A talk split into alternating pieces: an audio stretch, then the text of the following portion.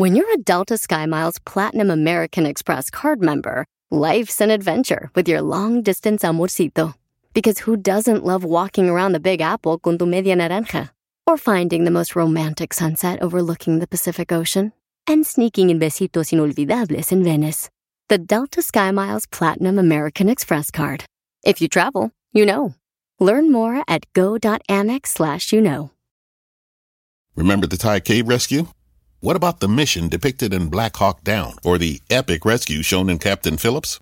You've probably heard of all of these, but did you know that the U.S. Air Force Special Warfare played a pivotal role in all of them? These airmen are the most highly trained warriors on the planet. Other forces like the SEALs and Army Rangers call on them to provide skills no one else can. Not many people make the cut. If you think you can, visit airforce.com to learn more.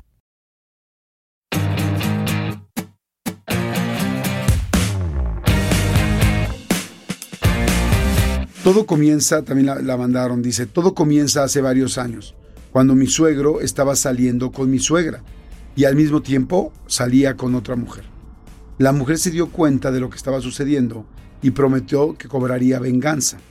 A partir de ese día, cuando mi suegro iba a ver a mi suegra, dice que un espanto lo seguía en el camino.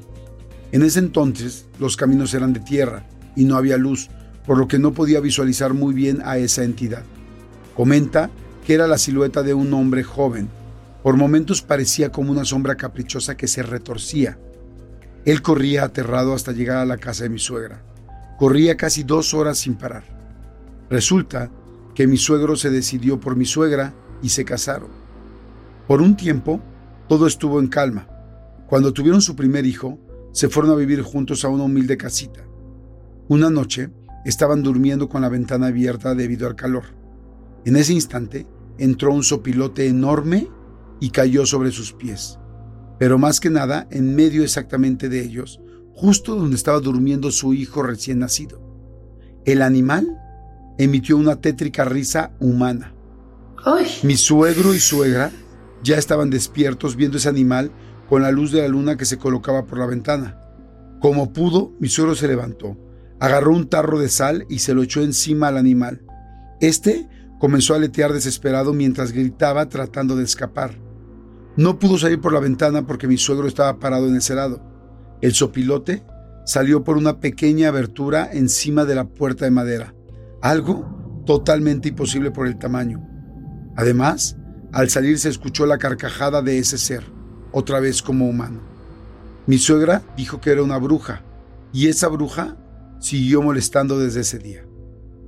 El tiempo pasó ya tenían cuatro hijos, tres varones y una niña. El hijo mayor era el bebé sobre el cual cayó el sopilote aquella noche. Este muchacho había crecido, se había enamorado de una mujer que vivía muy lejos, y para ir a verla debía caminar por el mismo camino que su padre había recorrido en su juventud. Un día descubrió que aquella muchacha no le era fiel, y subido en una enorme depresión, se quitó la vida. El día de su entierro, ante la mirada de todos los presentes, un sopilote llegó volando y se posó en un poste muy cercano para presenciar la desgracia de la familia.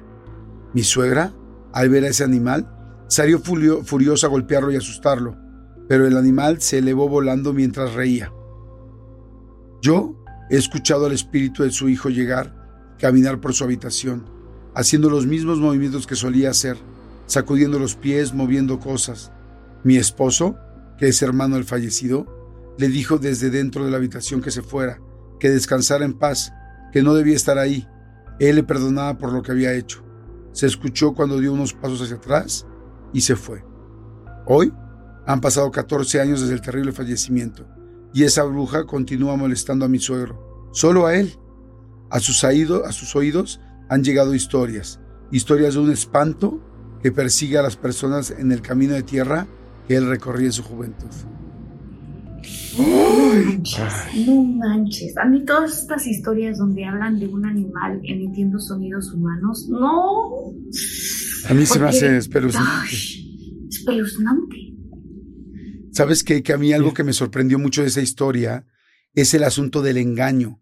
De que yo siento que pocas, pocas dolores puede haber más fuerte como el despecho de una mujer o de un hombre, aún más fuerte el de una mujer, porque los de los hombres siento que olvida, nos duele quizá peor, pero lo pasamos más rápido.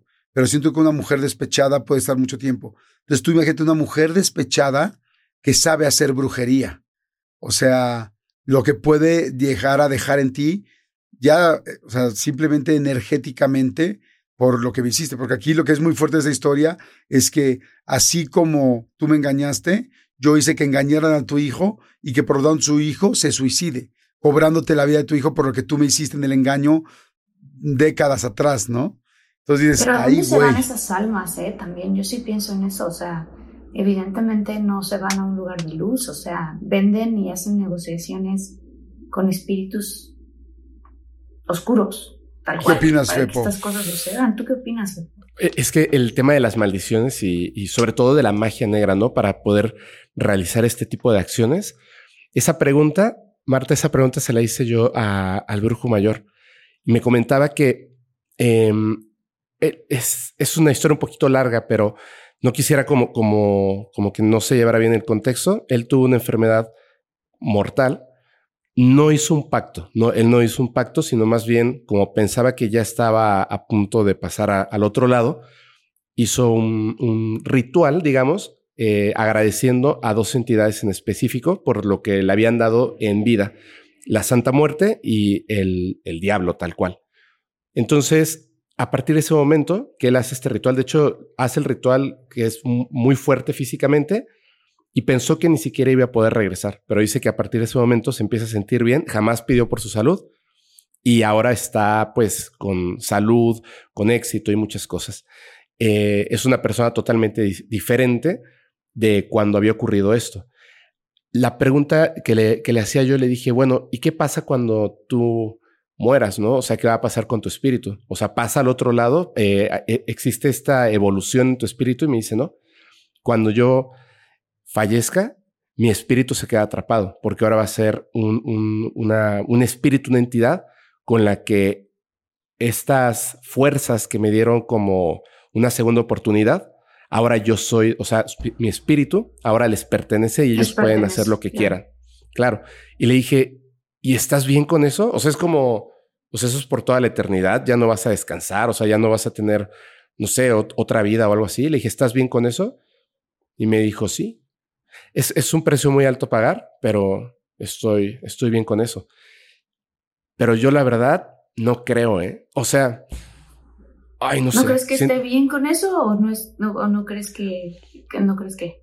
Yo no creo que eso es, o sea, yo creo que, que uno puede llegar a decir que está bien en este momento, pero porque no estás experimentando lo que va a ocurrir después de, de tu muerte. O sea, los espíritus que, que cuando fallece un espíritu y podemos comunicarnos con ellos, siempre, siempre nos dicen, no, estoy súper bien, todo está padrísimo, pero cuando son entidades que, o personas que se quitaron, se arrebataron la vida, personas que están siendo utilizadas, es todo lo contrario. Entonces no, no podría pensar que el beneficio que te den en esta vida valga la pena por todo un, largo tiempo o quizá este, una eternidad en dolor y pena, ¿no? ¿no? No creo que sean un pago tan grande en esta vida como para que valga la pena eso. También sabes que creo que los seres humanos estamos muy acostumbrados a pensar a corto plazo. O sea, que sentimos que en esta vida todo es a corto plazo. O sea, tú ves a una persona fumando y le dices, pero ¿cómo fumas? Te vas a morir. Y gente que tiene enfisema pulmonar y te dicen, pues sí, pero yo prefiero vivir así mis últimos años o alcohol. Yo prefiero seguir tomando así. O sea, o la gente que de repente siente, o sea, se dedicó a la brujería o yo que conozco muchas brujas de, del mercado de Sonora o brujas muy fuertes en México, tanto blancas como negras, muy serias y les he preguntado lo mismo, ¿te gusta dedicarte a esto? Me dice, pues es que, eh, eh, eh, pues es que esto me dedico. Y entonces yo pienso que también muchas de ellas como hacen, de esto viven literalmente monetariamente, de esto se sostiene su familia, este, algunas tendrán una herencia y tendrán un don y otras lo adquirieron, lo aprendieron y algunas serán unas charlatanas que no lo hacen bien y que solamente venden este, por, por vender, pero, pero al final es su modus vivendus, ¿no? Es con lo que sostienen y pagan su renta y pagan su comida diaria. Entonces, como que dicen, pues yo ya luego me preocuparé por la vida más adelante, después de la muerte. O sea, yo ahorita tengo que ver cómo le hago para salir adelante y sacar a mis hijos adelante, ¿no? Entonces yo creo que tenemos esa vida como muy a corto plazo el ser humano en esta, pues sí, en, en este terreno, ¿no? En este plano. Sí, ¿te acuerdas Jordi cuando entrevistamos, me parece que fue a Samudio, que nos contó que había una guerra espiritual ocurriendo realmente entre el bien y el mal y que sí lo que el mal quería era la mayor cantidad de almas. Ajá. ¿Te acuerdas? Sí, que, es como la base de el diablo le quiere robar almas a, a lo bueno, ¿no? A Dios, por decir algo. Sí. Oye, pues que siguiente. Ajá. Ah, perdón, perdón. No, no, este, ese quería hacerles una bueno, contarles algo rapidísimo. Claro. Porque es, es, algo que tiene que ver con maldiciones, que tiene que ver con todo esto del bien y el mal. Y eh, ocurre, bueno, está ocurriendo ahora en, muy cercano a mi familia. Hay una persona que no, no voy a decir su nombre porque todavía tengo que, que hablar con, con ella cercanamente. A su bisabuela, a su bisabuela, muy parecido a esta historia que se contaba, a su bisabuela le hicieron un trabajo, una, maldición para toda su familia, para siete generaciones. Eh, estaban dos mujeres enamoradas del mismo hombre, el que terminó siendo el bisabuelo de esta familia, y al final él decidió estar con, con esta señora y casarse y tener hijos. Tuvieron como nueve hijos y bueno, se fueron, este, fueron pasando los años. Pero esta mujer, cuando ya se habían casado, el día que nació su primer hijo, le tocó a la puerta, ella abrió con el bebé en, los brazos y esta mujer le dijo directamente, tú me quitaste lo que yo más quería. Así que yo a ti y a tu familia, por siete generaciones, les voy a quitar lo que más quieren. A todos. Entonces e, ella, pues simplemente lo tomó como, como una amenaza y punto, ¿no? Pero la maldición era la siguiente. A todas las, las personas, a las mujeres, primero les quitaba a su marido y después a su primogénito o primogénita. Fueron pasando las generaciones. Primero, obviamente, el abuelo, el bisabuelo, perdón, fallece. Y su primer hijo, el que tenía en ese momento en, los, en brazos, que ya tenían nueve, que ya era un, muchacho, o sea, ya estaba grande, primero muere el, el bisabuelo, el esposo, y después, seis meses después, fallece el primer hijo. De todos sus, de todos sus hijos, las que eran mujeres, cuando se casaron y tuvieron hijos, fallece sus esposos y después su primer hijo. Después, los hijos de estos hijos, todas las mujeres que se casaban, y así fueron pasando, pues ya son cuatro generaciones, pero faltan tres, cuatro o cinco generaciones. Esta mujer sabe que en su familia, a su hermana, a su otra hermana, a su madre, a su tía, a su abuela, a su tía abuela, etcétera, todas han pasado por lo mismo y aunque se repite y se repite y se repite la historia, es como que en el fondo tú no quieres creer que esto pueda ser cierto. No quieres creer que esto pueda ser cierto, pero se acerca a, nosotros, a la familia, buscando ayuda porque tiene algo en particular esta, esta señora. Es que hace seis meses aunque ella no lo creía y había pasado en toda su familia, hace seis meses falleció su esposo. Ella tiene dos hijos, pero antes de que nacieran eh, sus dos hijos, ella estuvo embarazada y perdió a ese bebé. Entonces, aunque está pasando por el dolor de haber perdido a su esposo, no quiere, o sea, ella no sabe si ese hijo que fue, que iba a ser su primer hijo, que no llegó a nacer, si no nació porque se lo quitaron como parte de la maldición o si uno de sus hijos en este momento está en un peligro mortal. Dios Me muero de saber que tu hijo le pase eso, o sea, de estar pendiente de eso. Sí. No, o sea, es que, es que tiene que hacer un trabajo y, va a ir con alguien o, o no sé, o sea, que vaya con un exorcista, con un sacerdote, con algo. Ya estamos en, en eso. O sea, de hecho, esa es la razón por la que conozco la historia. Em, bueno, o sea, hay, como un grupo de personas que, que están siempre como apoyando al podcast y se dedican a ayudar a otras personas. Entonces, de vez en cuando tengo como esa cercanía y, me llegan a platicar algunas cosas que se salen de, lo común, ¿no? O sea, cosas súper espectaculares terroríficas y sobre todo esto, que es donde les digo, yo sé que, hay personas que a lo mejor no creen en estos temas paranormales, pero cuando los vives, que yo siempre espero que no, la gente no los viva, o sea, estas historias que dan mucho miedo, yo siempre espero que la gente no las viva, porque son, son cosas espeluznantes, ¿no? O sea, vivir con el miedo de que posiblemente a uno de tus hijos le vaya a ocurrir, no. O sea, eso es terrible, ¿no? Sí, la brujería es algo muy fuerte, o sea, la verdad es que sí hay energías muy negativas, sí hay energías muy complicadas. Eh, yo el otro día le preguntaba también a, una bruja o, si era importante que la otra persona se enterara que le habían hecho un trabajo, porque como que siento que mucha gente necesita sugestionarse. Y me respondió que, que efectivamente funciona mucho cuando una persona sabe que le hicieron brujería, pero que no necesariamente, que, le, que, que lo, lo, malo le sucede aún a una persona que no sepa, ¿no? Yo sé que la brujería es un tema muy delicado y yo siento que la mayoría de la gente contestamos, me incluyo, este, no, no lo...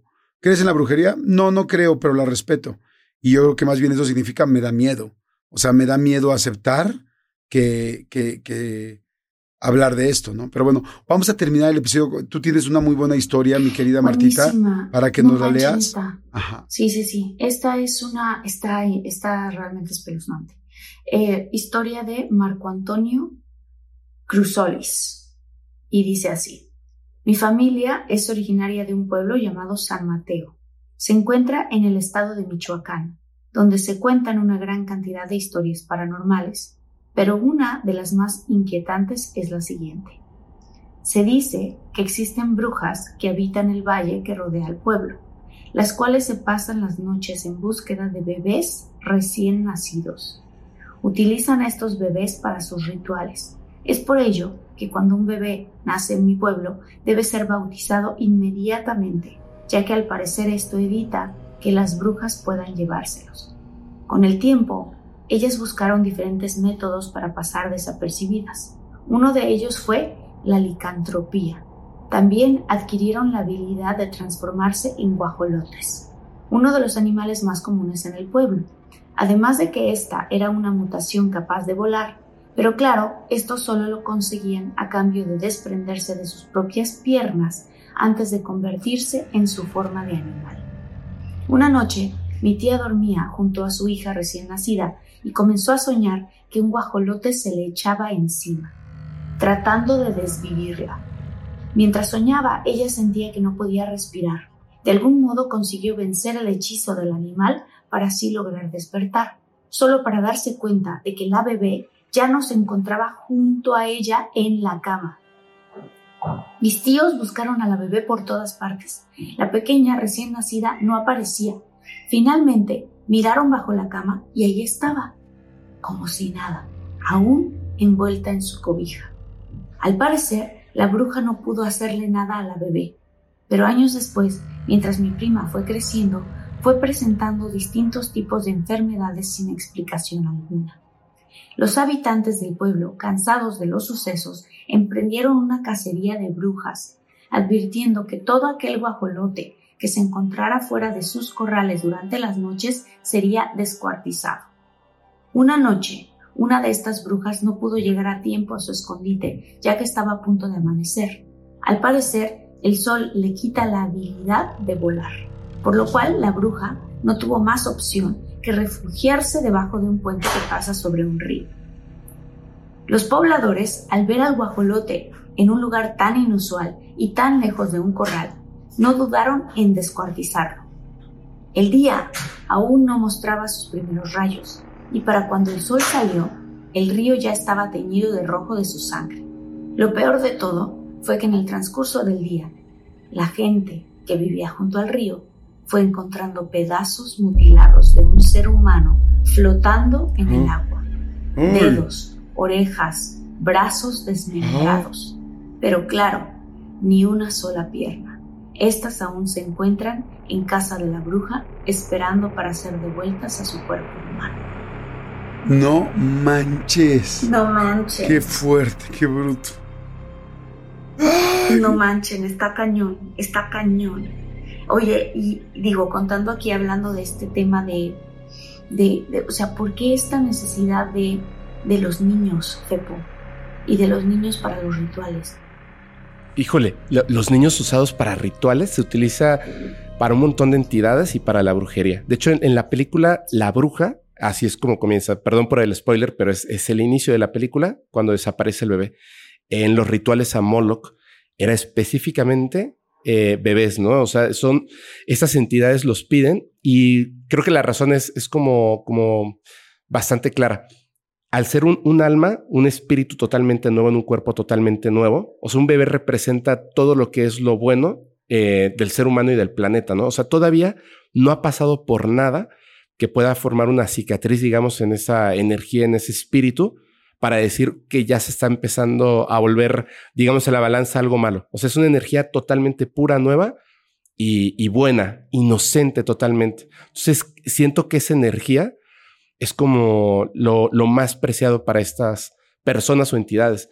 el, imagínate poderte convertir en un animal, pero que tu gasolina, digamos, para que puedas seguir trabajando con esto, sea justamente los bebés, los recién nacidos. Qué feo. Está fuertísimo. Está horrible. Fíjense que hay un tipo que tiene una, una organización, ahorita voy a investigar cómo se llama la organización, pero él se llama Tim Ballard. Y Tim Ballard eh, aquí está, ahí vamos a encontrar. Se llama Hour, así se llama O-U-R. Lo que él hace es, él es un exagente de la CIA y lo que él hace es irse a países como México, Guatemala, Latinoamérica, diferentes países, como encubierto, diciendo que va buscando niños.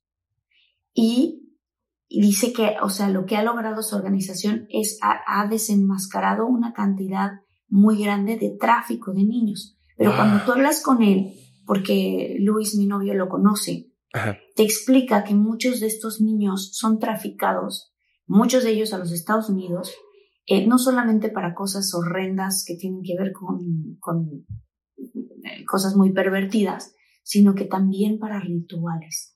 Oh, qué fuerte. Y que hay un mundo escondido así espantoso en, aquí en Estados Unidos y en otros países también, en Inglaterra incluso, que utilizan a estos niños para hacer rituales, eh, que porque justamente la energía muy pura del niño con el miedo que se les imparte, o sea, en estos rituales, hace que, que se vuelva una energía, eh, que la energía del miedo es una energía muy poderosa y que entonces ellos hacen unas cosas horrendas que ni siquiera me atrevo a repetir, eh, pero justamente Mel Gibson va a sacar una película que habla de estos temas y que va a salir pronto y que como que desenmascara toda esta realidad y este mundo subterráneo donde se están haciendo estos rituales y estos tráficos de niños. Está cañón, ¿eh? Sí, está, sabes que está muy fuerte, hay tantas cosas tan desagradables que pasan, somos tantos seres humanos, unos tratando de actuar bien y muchos tratando de actuar mal,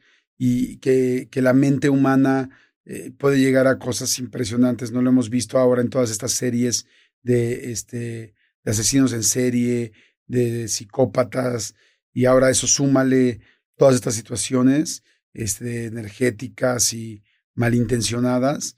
Sí hay cosas muy, muy fuertes y, y pues todo el mundo sabemos que existen, ¿no? El asunto es que no, no necesariamente todo el mundo lo quiere aceptar a tal grado de que hay gente que dice, no, yo no creo, yo no creo, yo no creo, pero te va mal, te va mal, te va mal, y después de dos años ya llega un momento y dicen, bueno, pues es que, ¿por qué no traes una limpia? Pues sí, vamos a una limpia, es como, como es tu última opción.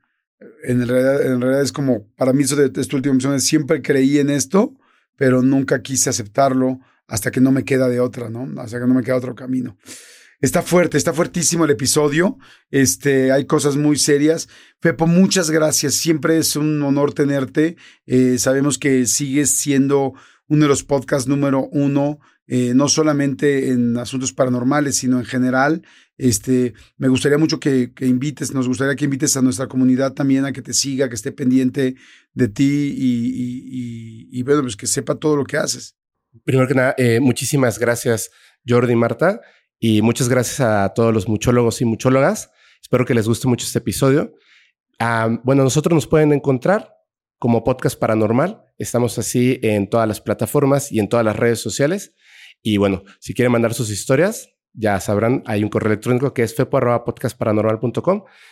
Eh, bueno, ahí tenemos un montón de contenido que espero les, les pueda llegar a gustar. Gracias. Está buenísimo, Fepo. Muchísimas gracias. Oye, recordé una cosa que quiero contar rápidamente, que es una historia, es, es, básicamente maneras en las que uno se puede proteger.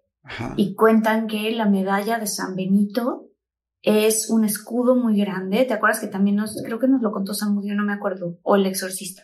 Alguien nos contó que son escudos que uno puede usar. Este, eh, el escapulario también, dicen que el escapulario café, la medalla San Benito, estos son los, dos que yo, que yo recuerdo, que es importante traerlos contigo.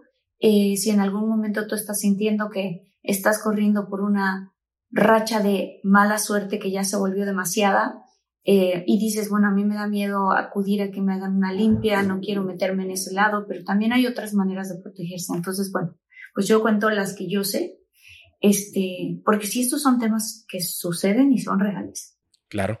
De hecho, ¿me permites este, añadirle algo? Sí. Ahora que he estado como muchísimo con estas personas que se dedican a todo los, lo que tiene que ver con la magia, magia blanca, magia negra, les he preguntado muchísimo acerca de las protecciones, amuletos y más, y todos coinciden en algo que es, me parece que es muy, muy importante. Yo, de hecho, ahora lo, lo, lo he llevado a cabo.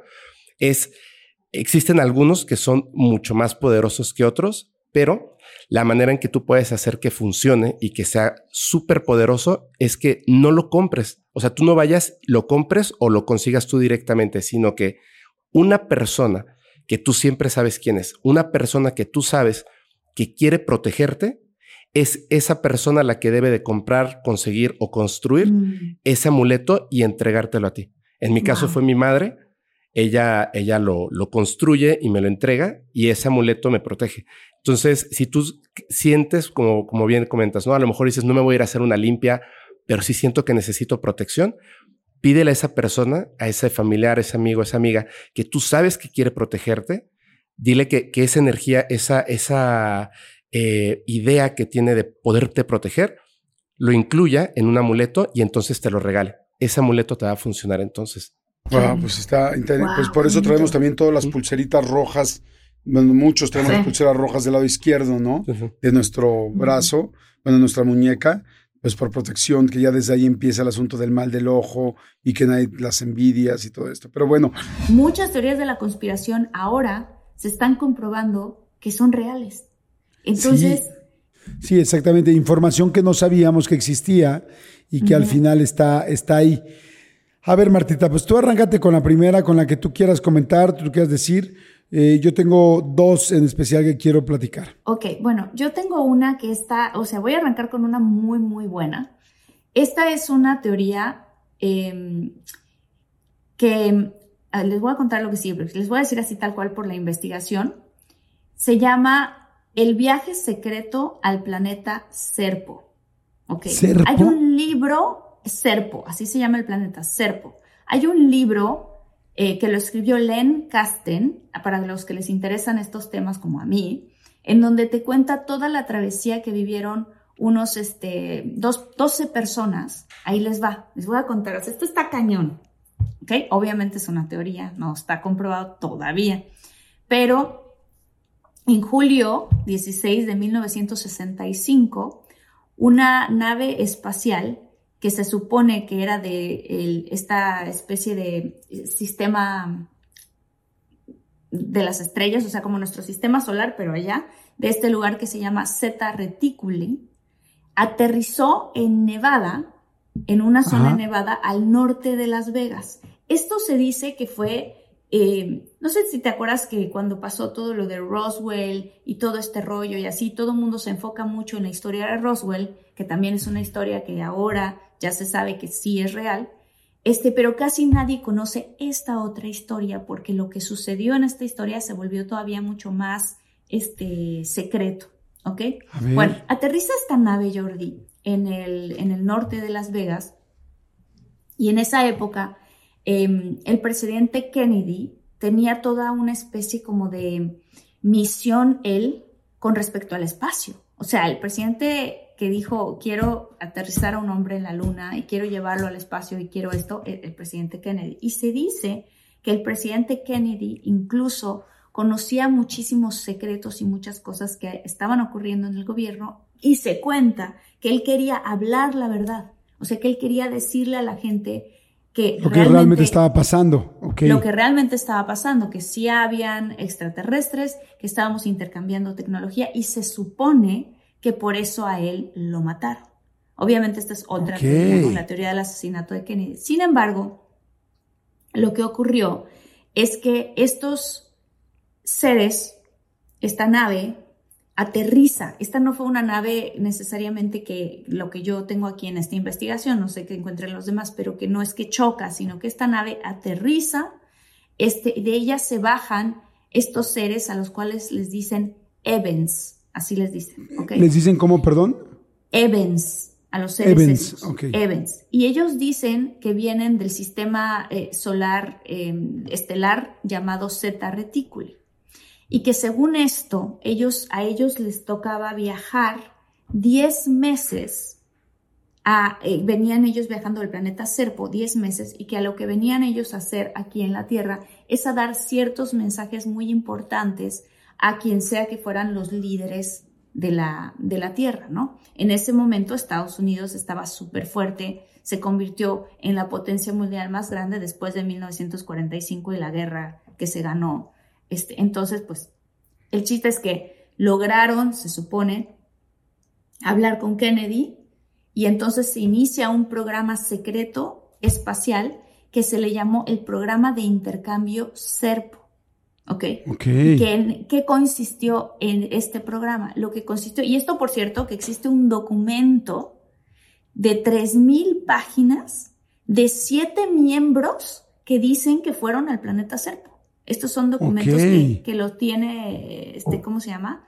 Pues el gobierno de Estados Unidos, pero bueno. O sea, es como un intercambio escolar, pero un intercambio interplanetario.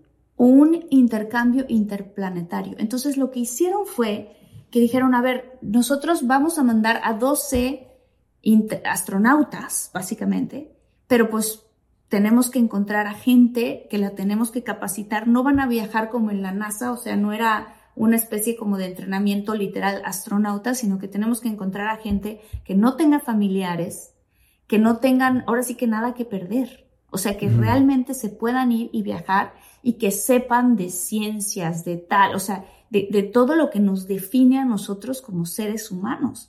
Sí, porque es como una representación del ser humano allá arriba, ¿no? Es como a quién vamos a mandar a que nos represente.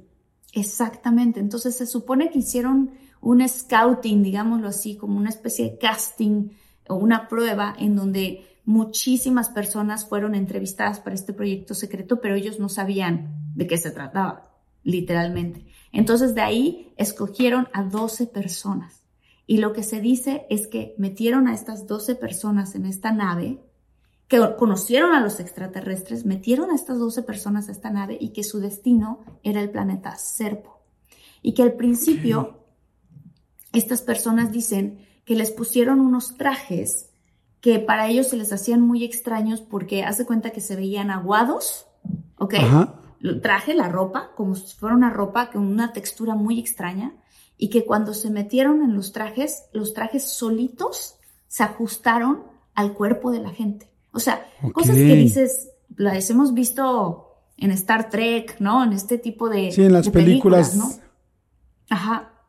Y entonces, que bueno, evidentemente después de que hicieron todos estos este, testeos y escogieron a estas personas, a estas personas son las que subieron a la nave, que se podía respirar normal en la nave, como si nada, y que durante un tiempo el cual ellos no saben prácticamente qué, porque el tiempo ocurre diferente en el espacio como ocurre aquí, eh, en el planeta, que los metieron a este, a este lugar y que los tenían primero en un, en un área nada más a ellos, así solitos pero que de repente a, estos, este, los famosos este, Evans, se les ocurrió ya en cierto momento que dijeron que ya estaban a salvo y que ya habían pasado algo. Yo no sé qué será, ¿no? Porque me falta todavía continuar leyendo este libro, pero que entonces los sacan de ahí y los, y los dejan libres a que recorran la nave. Y que ellos pudieron ver que, que prácticamente la nave no era una cuestión como como si fuera algo de metal o algo así, sino que prácticamente la nave respondía de acuerdo a los sentimientos de los extraterrestres, y, o sea, como si ellos les dieran órdenes a la nave y la nave hacía o se movía o se transformaba de acuerdo a lo que ellos decían. Ok.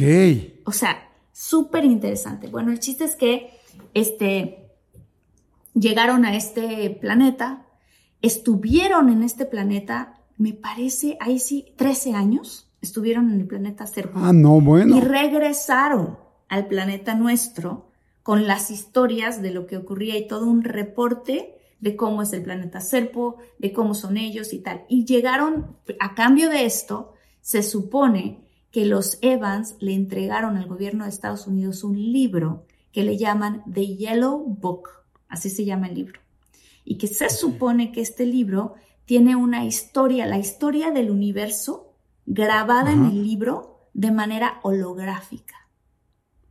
A mí esto se me hace completamente espectacular, Jordi. O sea, te lo estoy contando a ti porque yo lo leí y esta sí se me hace de esas historias increíbles. O sea, de aquí a que yo escuche o tú escuchemos que alguien diga, sí, la historia del viaje a Serpo fue real, yo creo que van a pasar muchísimos años y si no, pues ya no nos toca a nosotros. O sea, es una historia tan espectacular. O quién sabe, ¿eh? con todo lo que está pasando ahora en Estados Unidos y todo lo que se está revelando de información de los UFOs y de los ovnis, quién sabe, quizá estamos más cerca que nunca de que digan si eso fue real o si solamente es una teoría o una invención de alguien.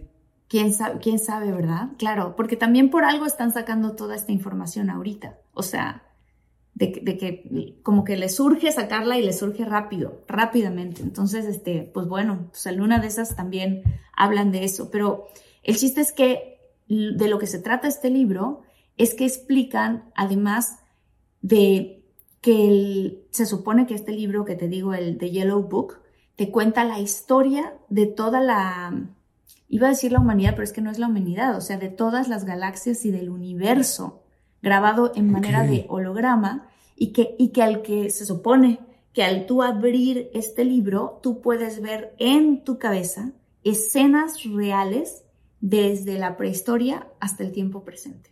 Y que en ese libro se va grabando todo lo que, lo que va ocurriendo.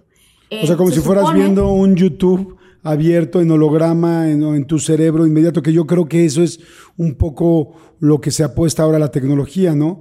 Que tú con un pensando solamente algo puedas eh, accionar, eh, que se vea algo, que, que, conozcas la medida de aquí para allá, que escuches algo, que escuches la naturaleza, que te vayas a un recuerdo. Digo, si bien el cerebro puede hacerlo de los recuerdos, pero que puedas accionar cosas con solo pensarlas. Sí, y eso es exacto. O sea, hoy por hoy hay muchísimas empresas que están desarrollando este tipo de tecnología. O sea, no es, no es nada que no hayamos escuchado pero al mismo tiempo son increíbles. Imagínate que tú abras un libro y con solo tocar una página dentro de tu cabeza puedas ver las escenas de algún momento histórico, de la prehistoria o de cualquier planeta y cualquier lugar. Que, o sea, se me hace impresionante, pero también al mismo tiempo yo estoy segura de que si a alguien de 1910 le hubiéramos llevado un iPhone, hubieran dicho, ¿qué es esto? O sea... No, bueno, simplemente lo que acabas de decir ya sucede con YouTube. O sea, tú puedes ver, digo, no, no cualquier cosa, pero cualquier cosa que se haya grabado, o bueno, muchas de las cosas que se han grabado, con darle un clic en YouTube, le puedes poner, ¿no? Puedo poner fotos de Marta y Gareda de chiquita. Puedo poner final de, este, no sé, siempre en domingo en tal momento, es momento de la muerte de John F. Kennedy, ¿no? Este, o sea, y lo puedes ver. La cosa que nos falta es cómo lo mandas con el cerebro y cómo lo ves adentro de ti sin una pantalla. Oye, muy buen punto, Jordi. ¿No? Como que ese sería lo siguiente. ese sería el siguiente brinco tecnológico. Y a lo mejor es algo que quiere este, tener Elon Musk con el Neuralink, ¿no? Lo que está Pues sí, dicen que ya está. Ya ves que inclusive también eh, Apple acaba de sacar estos nuevos lentes de, eh, pues de realidad virtual, pero mezclados. Que ves videos eh, sobre tus lentes y, los ves como en holograma, o sea, para que puedas ver a través de la imagen y no dejes de ver dónde estás caminando, dónde estás llegando. O sea, de alguna manera es ya como unos lentes que te están enseñando lo que le pidas en video de todavía lo que hay registro, ¿no? Este, o que subas el volumen, o que bajes el volumen, o que veas una película. Puedes estar, yo te puedo estar viendo a ti y estar viendo a media disolvencia, o sea, no, tú me entiendes lo que es media disolvencia, pero bueno, como que, ¿cómo lo dirías para que todo el mundo lo entienda? Este, Como cuando estás viendo una diapositiva, ¿no? O sea, ajá, sí, como en unos rayos X, un ajá, o sea, alcanzas a ver lo que está atrás, pero al mismo tiempo ves lo que está enfrente. Claro. Entonces yo, yo creo que esos serían los siguientes, algunos de los siguientes pasos de la tecnología que seguramente muchos países o muchos este, empresarios como Elon Musk ya tienen en la cabeza o ya están trabajando en ello. Digo, si está trabajando, si están trabajando en viajes espaciales, turistas, pues evidentemente están pensando en eso. wow, qué interesante. ¿puedes, regresar a la historia donde estaban entrando a este asilo? Ajá, sí. Eran 10 personas, era las 10 de la noche y entraron al edificio principal. Estabas junto con tu hermana, que y es mi amiga. pero que ahí va contigo, y tu amiga. Sí, ajá. Ya las 10 personas se distribuyeron, ¿no? Estábamos solas. Entonces prendemos la Spirit Box y estábamos caminando. Yo estaba asustada porque créanlo, ¿no? A mí sí me dan miedo estas cosas, solo que me encantan y me parece como muy emocionante. Entonces yo estaba aquí. O sea, como Martita, igual que tú, Martita, que sí te dan miedo, pero que te gustan. No, pues yo te sí, invito yo, a, mí una investigación paranormal un día, los invito. No, yo no, gracias. Pero yo, yo, las llevo. yo las llevo, yo las llevo y luego las recojo y así me pueden mandar WhatsApps de, ay, ahí vamos, ya nos chingó, ya, ya nos chupó la bruja. vamos a mandar WhatsApps con las caritas del bonito asustado, ¿no? No, a mí me hacen firmar. A, mí me hacen firmar algo. Es que a mí luego la gente me pregunta, ¿pero por qué eres tan miedoso? Porque realmente a mí, las dos veces que me han espantado, una vez sí casi me da un infarto. O sea, me tardé casi seis minutos en poderme parar del piso. O sea, no es broma, no es como por juego, ni por payaso, ni por solo por miedoso, sino, o sea, sí soy miedoso, pero además físicamente me afecta. Las dos veces que me han espantado, un día que me espantaron, le reventé la cara a la persona que me espantó, le dije, no me vayan a espantar, no me vayan a espantar, me hicieron la broma, me pusieron la película de, de Resplandor, y cuando salió la persona me asusté tanto que le di el golpe en la cara y le rompí la nariz completa y le di a operar, y fue un mega relajo. Y la segunda vez que me espantaron, que no fue, no fue a propósito, me espantaron en una regadera y me, y me tiré al piso y me tardé como siete minutos y casi me da un infarto. Entonces, por eso entiendo que puedan escribir, que puedan escribir que si te da un infarto o algo es tu, bajo tu responsabilidad, porque, o sea, yo real, no, no por payaso, yo no me podría meter a algo así, porque sí correría riesgo mi salud, esa es la verdad. No, sí, total. No, claro, claro. y hay mucha gente que ni siquiera sabe cómo va a reaccionar en un punto en el que no cuando pasas por algo que tu cerebro no sabe cómo procesar, que eso fue lo que le pasó a mi hermana. Este, pues bueno, estábamos ahí. Es un lugar tan espacioso que realmente pues no había nadie cerca de nosotros más que nosotras tres. Y los como cuidadores, porque no son guías, son cuidadores, te dicen de que bueno, vamos a estar acá y tienen las lamparitas puestas como collares. Y pues nada, ahí, pues tú date. Entonces, Oye, una pregunta, nada más, perdón, para poner contexto. ¿Hay muebles? ¿No hay muebles? Sí.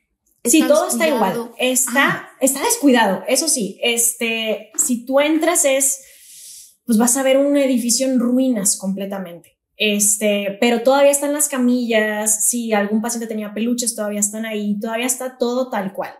Pero sí se ve, pues ya muy abandonado. Pero es en serio que es como, pues como una película de terror. O sea, yo sí estaba bien asustada porque yo dije, es que aquí siento que va a pasar como pues en las películas que algo sí me va a arrastrar y con eso de que no hay luz, pero nada. Por suerte llevé linternas porque pues las tengo en mi kit de investigaciones paranormales, pero si no las llevaba, no tenía, o sea, íbamos a estar en la oscuridad, íbamos a estar alumbrando con celulares.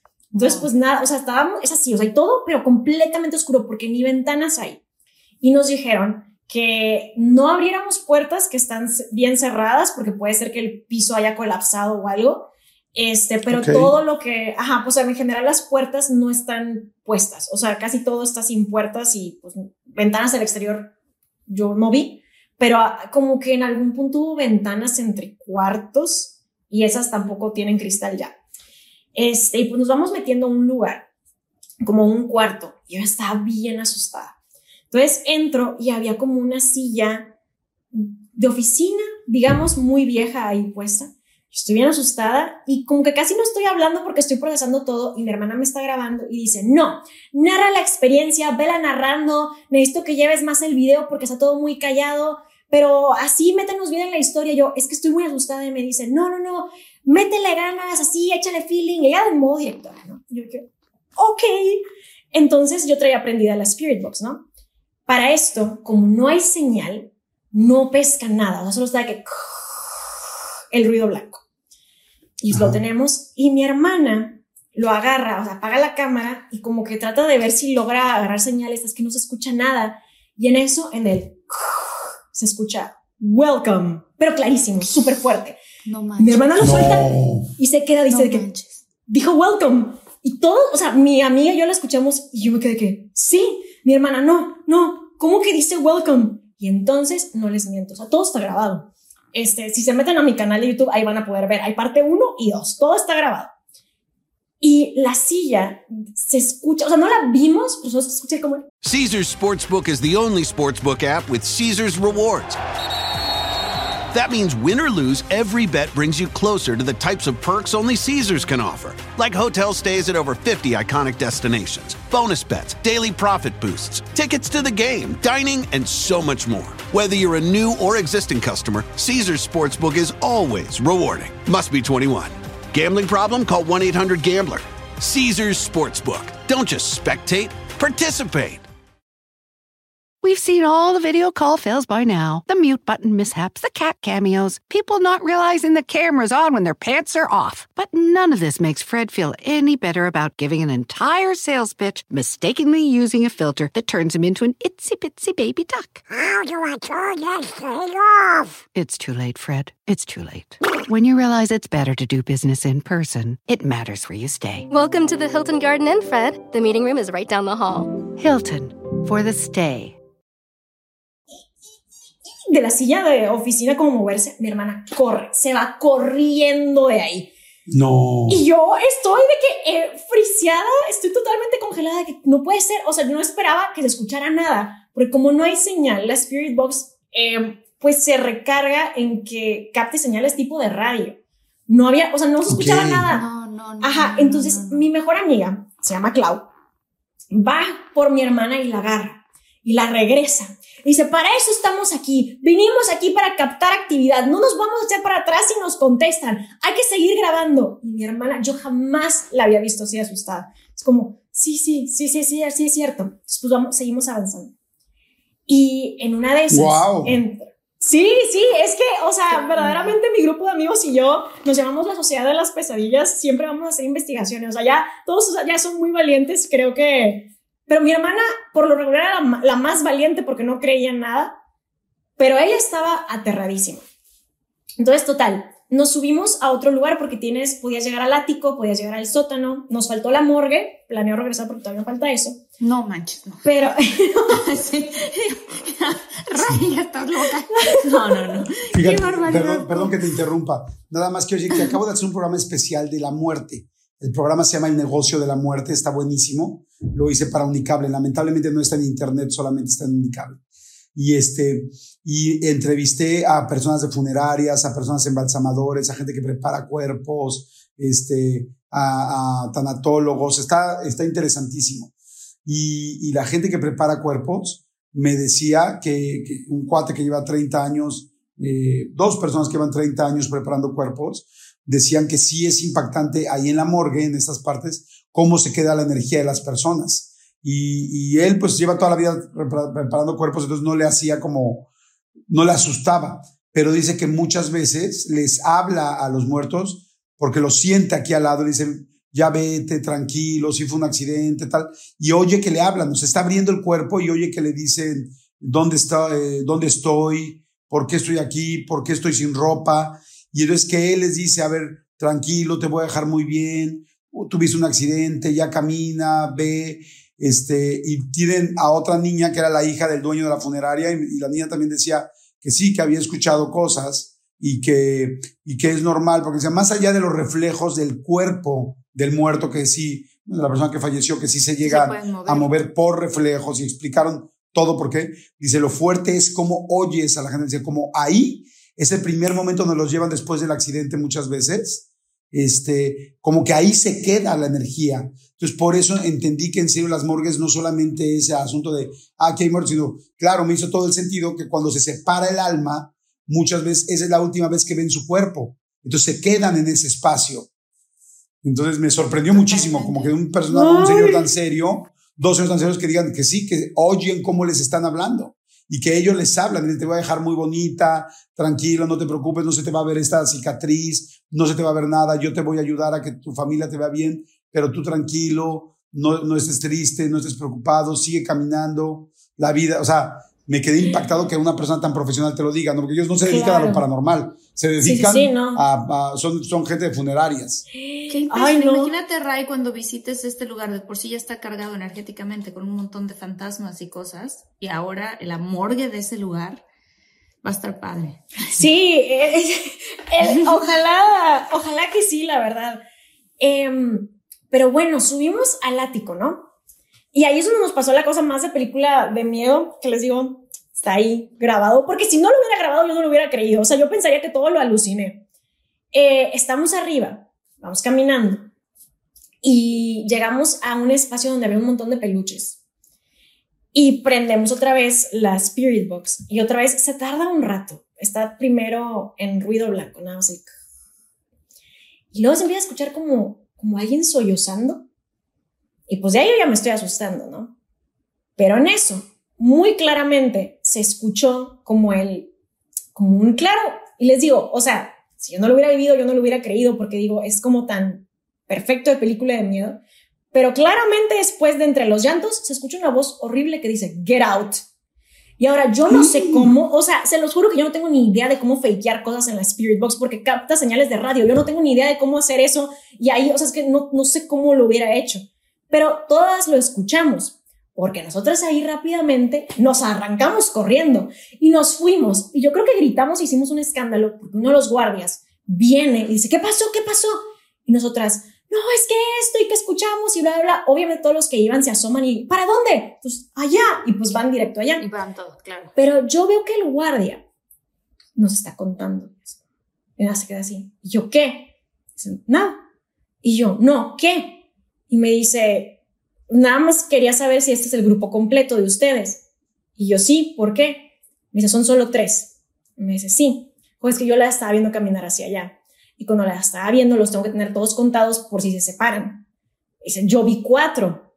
No, no, mi hermana, de verdad, o sea, mi hermana dice, es, es que espérate, es que estoy empezando a ver puntitos negros, creo que me voy a desmayar. Mi hermana jamás había desmayado en su vida. Pero como que su cerebro verdaderamente no sabía cómo, cómo procesar, o sea, cómo entender eso, porque como es algo que ella de verdad no cree y lo considera como pura fantasía, y yo nunca había visto, o sea, como, ajá, justo, o sea, como que se, se le estaba, no sé, como que quebrando la realidad, fue una experiencia muy rara.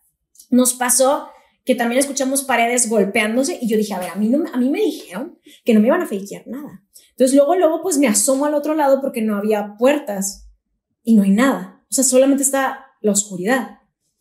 Pero hay una cosa que la logramos captar muy clara, que está, les digo, está en el video y que mi papá tampoco supo qué era, porque mi papá también es súper, súper escéptico. Em, pero pues estábamos como en un lugar que escogimos porque estaba lejos de todos los demás y porque tenía un oso de peluche gigante y yo sentía que para el encuadre de la toma se iba a ver bonito. Entonces dije como, ay, se va a ver muy cool, como que están las camillas, está el oso dije, no, o sea, no bonito de como, ay, qué bonito, sino como que sí, se va a ver funcionaba para lo que haces. Sí, sí, Ajá. Entonces dije que, ok, bueno, aquí vamos a intentar hacer de las últimas como cosas para contacto antes de ya cambiarnos de edificio, porque son varios edificios. Entonces, estamos sentadas las tres en media luna, tenemos las luces puestas y pues prendemos igual la Spirit Box porque vimos que con eso estábamos obteniendo contacto. Y empezamos como a hacer preguntas de que si hay algo ahí. Y en eso mi mejor amiga, mi amiga Clau, dice, ay, algo pasó por enfrente de mí.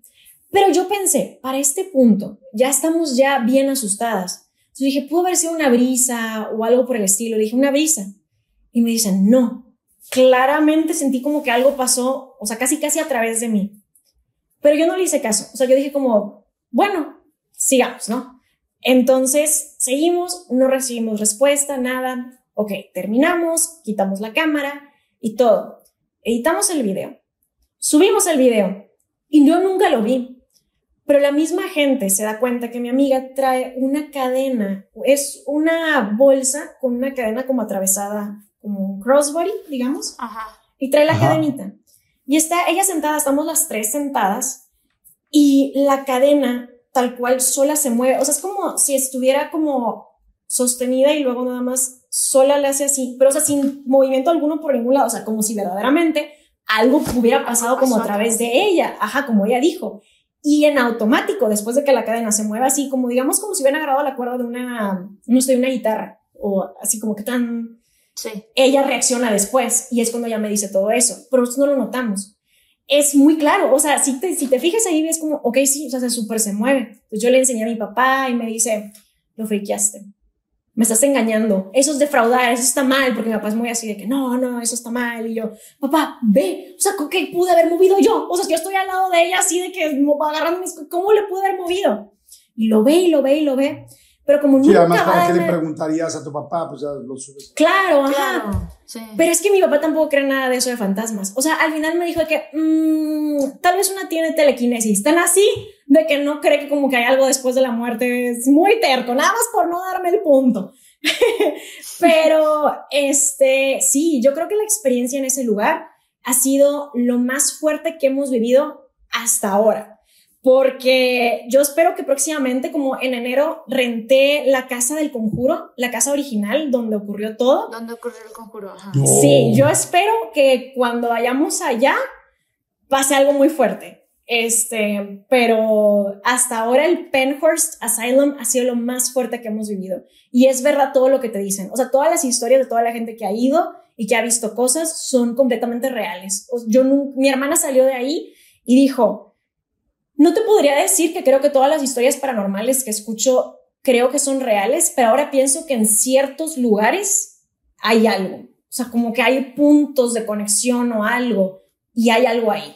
O sea, mi hermana salió de ahí con una percepción de la vida muy diferente. O sea, verdaderamente yo nunca la había visto así y después nunca la he vuelto a ver así. Y ella siempre relata eso como su experiencia paranormal más fuerte porque dijo que nunca había sentido como ese tipo de sentimiento de miedo a, como lo desconocido, digamos, o sea, como de, es que no sé qué está pasando, esto no lo puedo entender, nunca lo había sentido y dijo que es la primera vez que se topaba con ese sentimiento y por eso estaba como que desmayándose, para ella fue muy fuerte.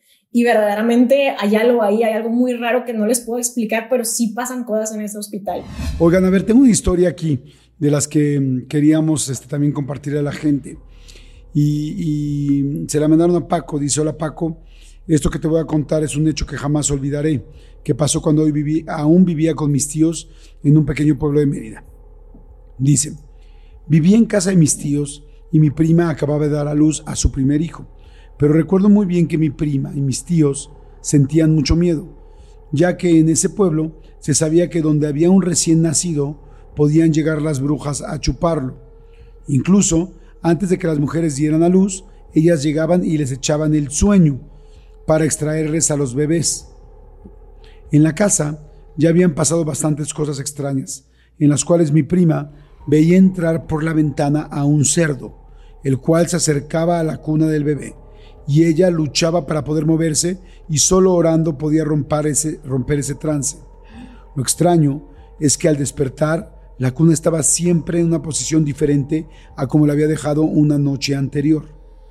Lo más fuerte pasó cuando en uno de esos trances mi prima no podía despertar y cuando lo hizo, su hijo estaba acostado en el piso afuera de la cuna, al lado de una ventana. Recuerdo muy bien escuchar a mi tío hablar con un señor que era chamán del pueblo y éste le platicaba la situación que vivía mi prima. Entonces, solo recuerdo haber escuchado, vamos a invocar chaneques para que... Vamos a invocar chaneques, pero tendrás que darles algo a cambio. Los chaneques en mi pueblo son conocidos como pequeños seres de la naturaleza, de apariencia avejentada, pero con cuerpo de niños, que actúan como protectores de la naturaleza. Pero si haces pacto con ellos, ellos te cumplen. Pasaron algunas noches. Yo tengo la mala suerte y la mala costumbre de levantarme por las madrugadas a tomar agua, pero en esa ocasión lo que me despertó fue el sonido de muchos niños. Cuando vi, estaban gritando.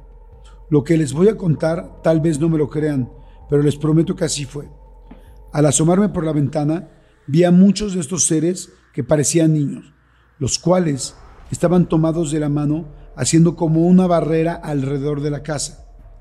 Ellos estaban tomados de la mano mientras jugaban, cuando de repente vi que ellos empezaron a alertar y de la oscuridad vi a un cerdo de gran tamaño acercarse a la casa.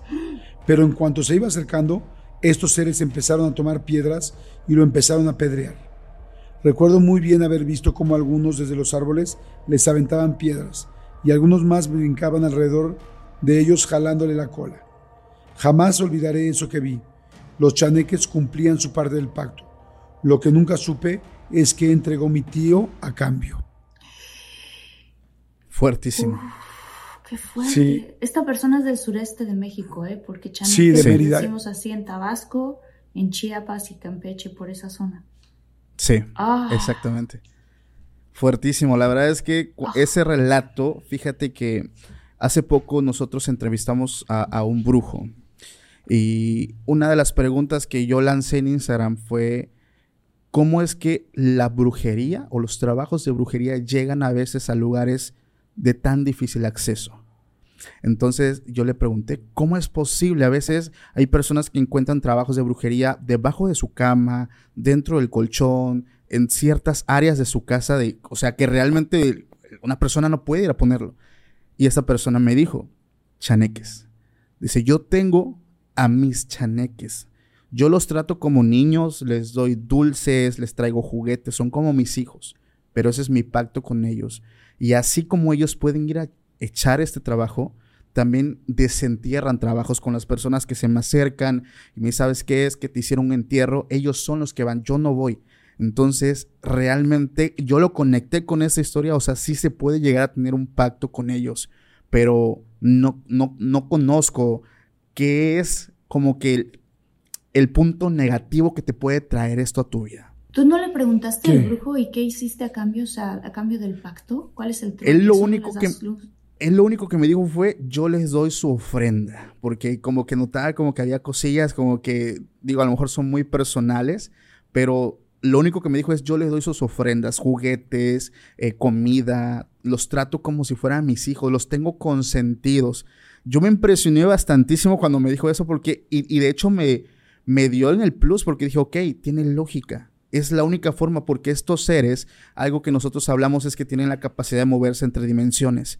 Aparecen, desaparecen en cualquier tipo de lugar, no importa, y pueden llevar consigo eh, cualquier objeto. Y es por eso que también, como son juguetones, hay personas que me escriben, no, es que los chaneques acá te esconden las llaves, aparecen allá tiradas por el patio, te esconden cosas. Es impresionante esto. Sí. ¿Sabes qué? Sí, la verdad está fuerte estaba pensando en la gente que pudiera ser escéptica, ¿no? Que diría, ¿cómo crees? O sea, ¿cómo que existen los duendes, los chaneques y todo este tipo de cosas? Pero si uno se pone a pensar, hay tantas cosas que nosotros no vemos y que los animales, por ejemplo, se ha estudiado que ven, que ellos sí pueden ver. Entonces, dentro de nuestro espectro de lo que podemos ver, ¿Quién nos dice a nosotros que no detrás de Jordi hay una persona ahorita para... Ay, no, no digas, ah, no. no. digas eso, no más. no, lo estoy diciendo. Quería ver la cara que iba a poner Jordi. No, es broma, Jordi, tú sabes que es broma. Oye, pero ¿sabes qué? Que ahorita que hablaba... Ahorita que hablabas de la brujería, este, Paco me... Acaba de hacer un programa especial de brujería en Unicable. Y, este, y estábamos leyendo los datos. Eh, ocho de cada diez personas en México creen en la brujería. O sea, 8 de cada 10. Y el 80% de los países del mundo hacen y creen en brujería.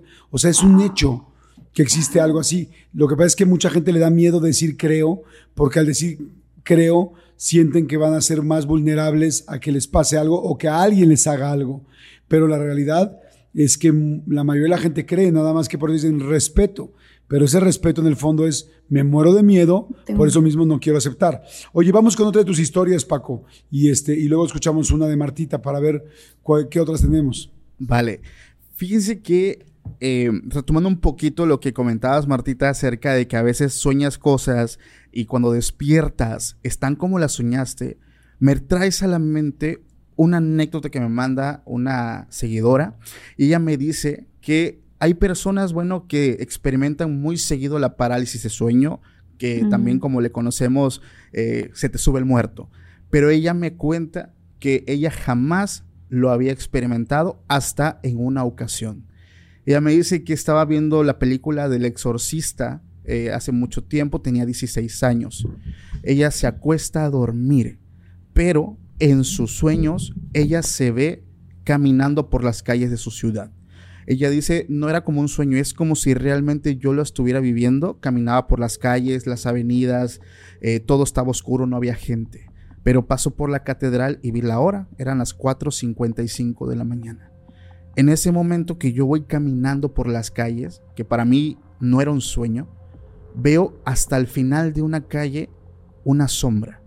Era una entidad de aproximadamente dos metros, completamente oscura, pero tenía una peculiaridad, tenía un sombrero. En ese momento yo sentí mucho miedo y me cuenta que empezó a caminar por las calles, pero que cada vez que llegaba a una calle, volteabas atrás, notaba que esta entidad estaba cada vez más cerca de ella. Entonces estuvieron en este proceso hasta donde hay un momento donde esta entidad está muy cerca de ella, casi al borde de poder tocarla. En ese momento, ella por ese susto, esa adrenalina, despierta. Pero me dice, despierto Paco.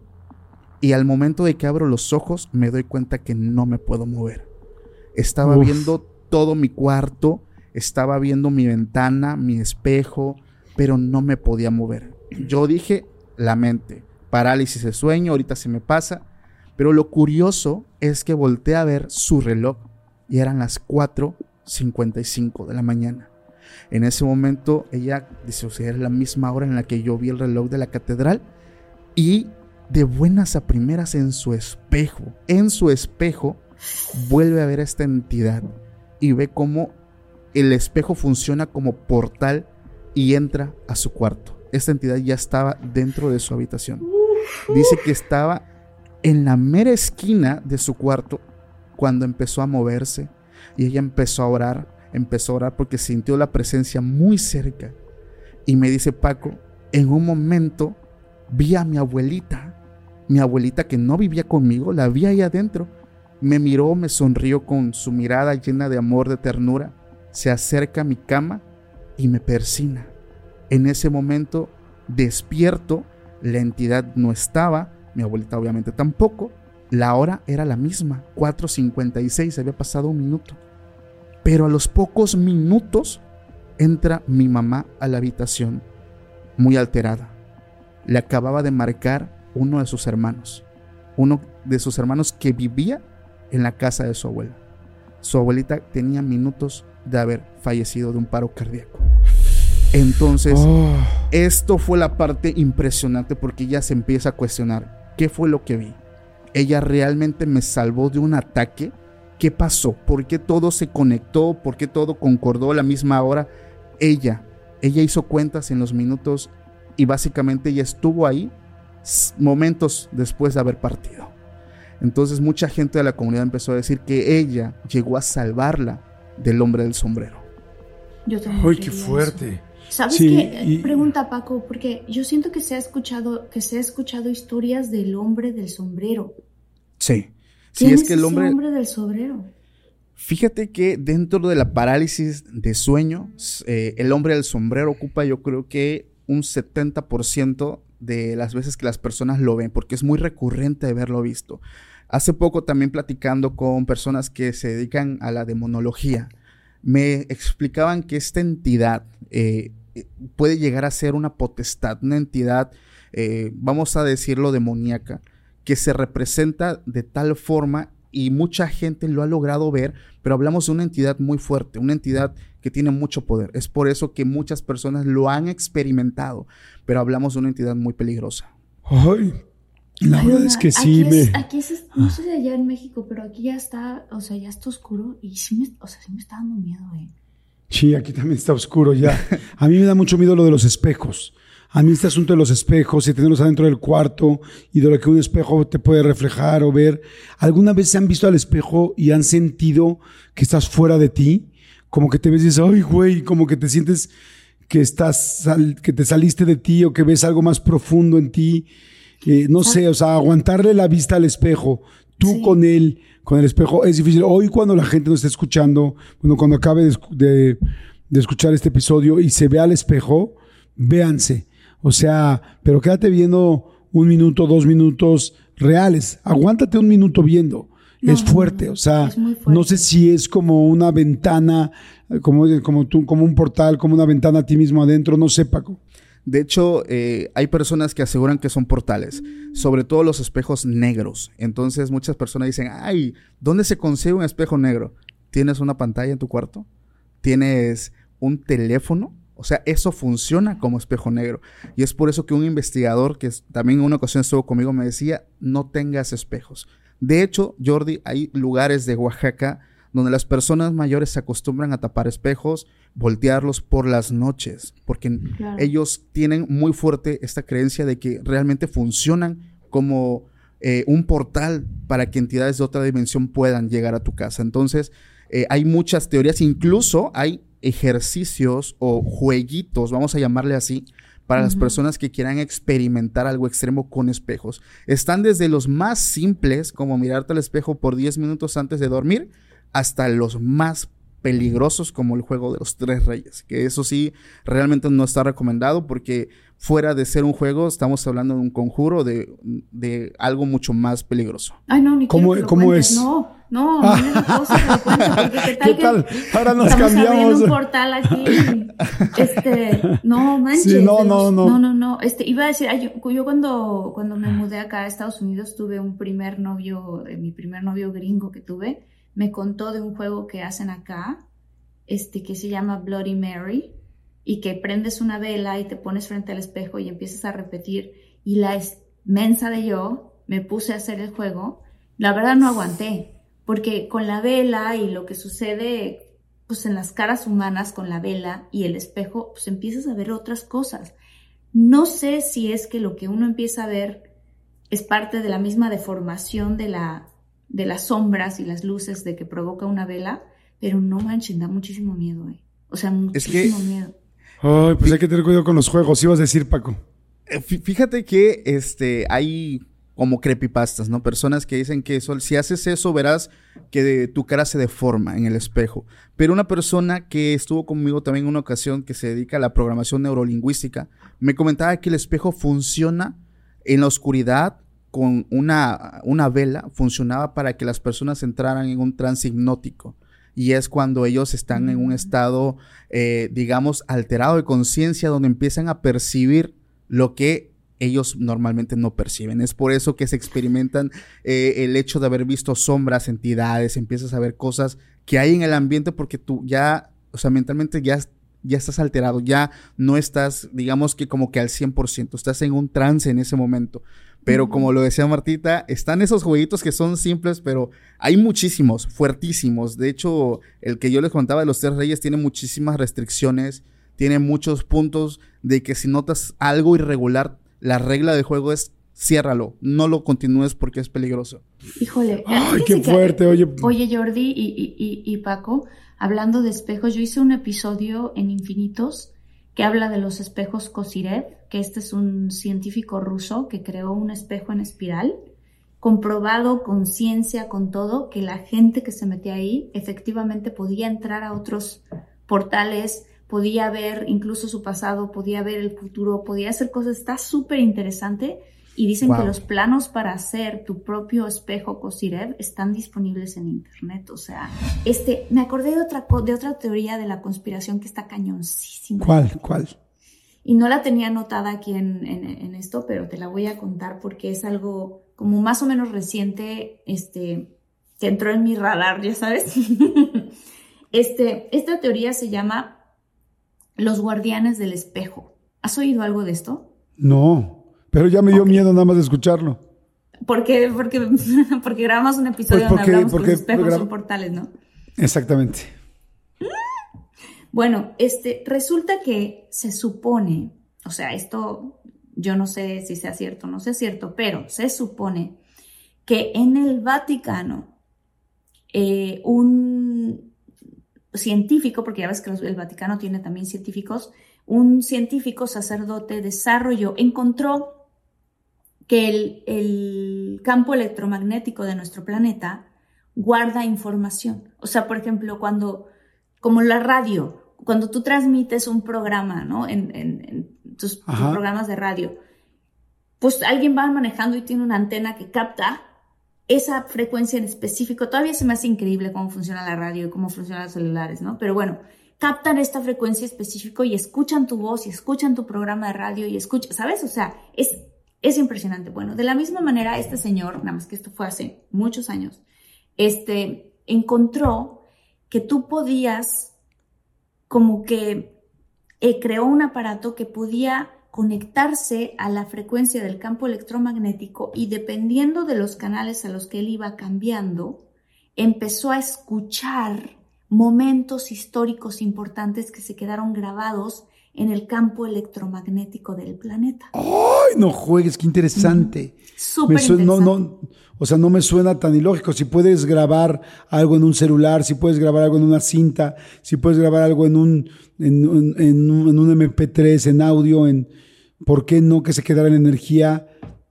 A ver, ok, ok, a ver, sigue, sigue, sigue. Entonces, lo que hizo este, este científico del Vaticano, es, ya existía la televisión, es que dijo, bueno, ahora yo me pregunto, porque él no podía creer, o sea, que estaba sintonizando y que estaba escuchando el discurso de Hitler, o que estaba escuchando, ya sabes, este tipo, entonces dijo, ¿qué pasaría si yo modifico mi aparato y creo, eh, eh, lo conecto como a una televisión? ¿será que voy a poder yo ver imágenes de eventos y cosas que ocurrieron? Y bueno, se dice que así surgió este artefacto, que ahorita no recuerdo el nombre, pero si los muchólogos que están escuchando, que están viendo, y si alguien tiene la menor idea de cómo se llama esto, escríbanlo ahí. Este, el chiste es que crea este artefacto y este artefacto estaba cañón porque podía, podías tú, o sea, él diseñó una manera, no sé cómo, en que tú podías poner una fecha, una hora y una ubicación y el artefacto te enseñaba lo que estaba ahí. ¿Ok? Wow. Entonces, no, una Un poco como, como, como tipo el DeLorean de Back to the Future, nada más que en lugar de ir, nada más lo veías. Lo veías en una pantalla, exactamente. Pero lo interesante es que cuando el Vaticano se da cuenta de todo esto, se supone que con ese aparato fueron a ver, a ver, vamos a ver la existencia de Cristo, a ver, vamos a ver este o sea, cosas que han ocurrido en la historia, ¿no? De Napoleón, o sea, todo esto.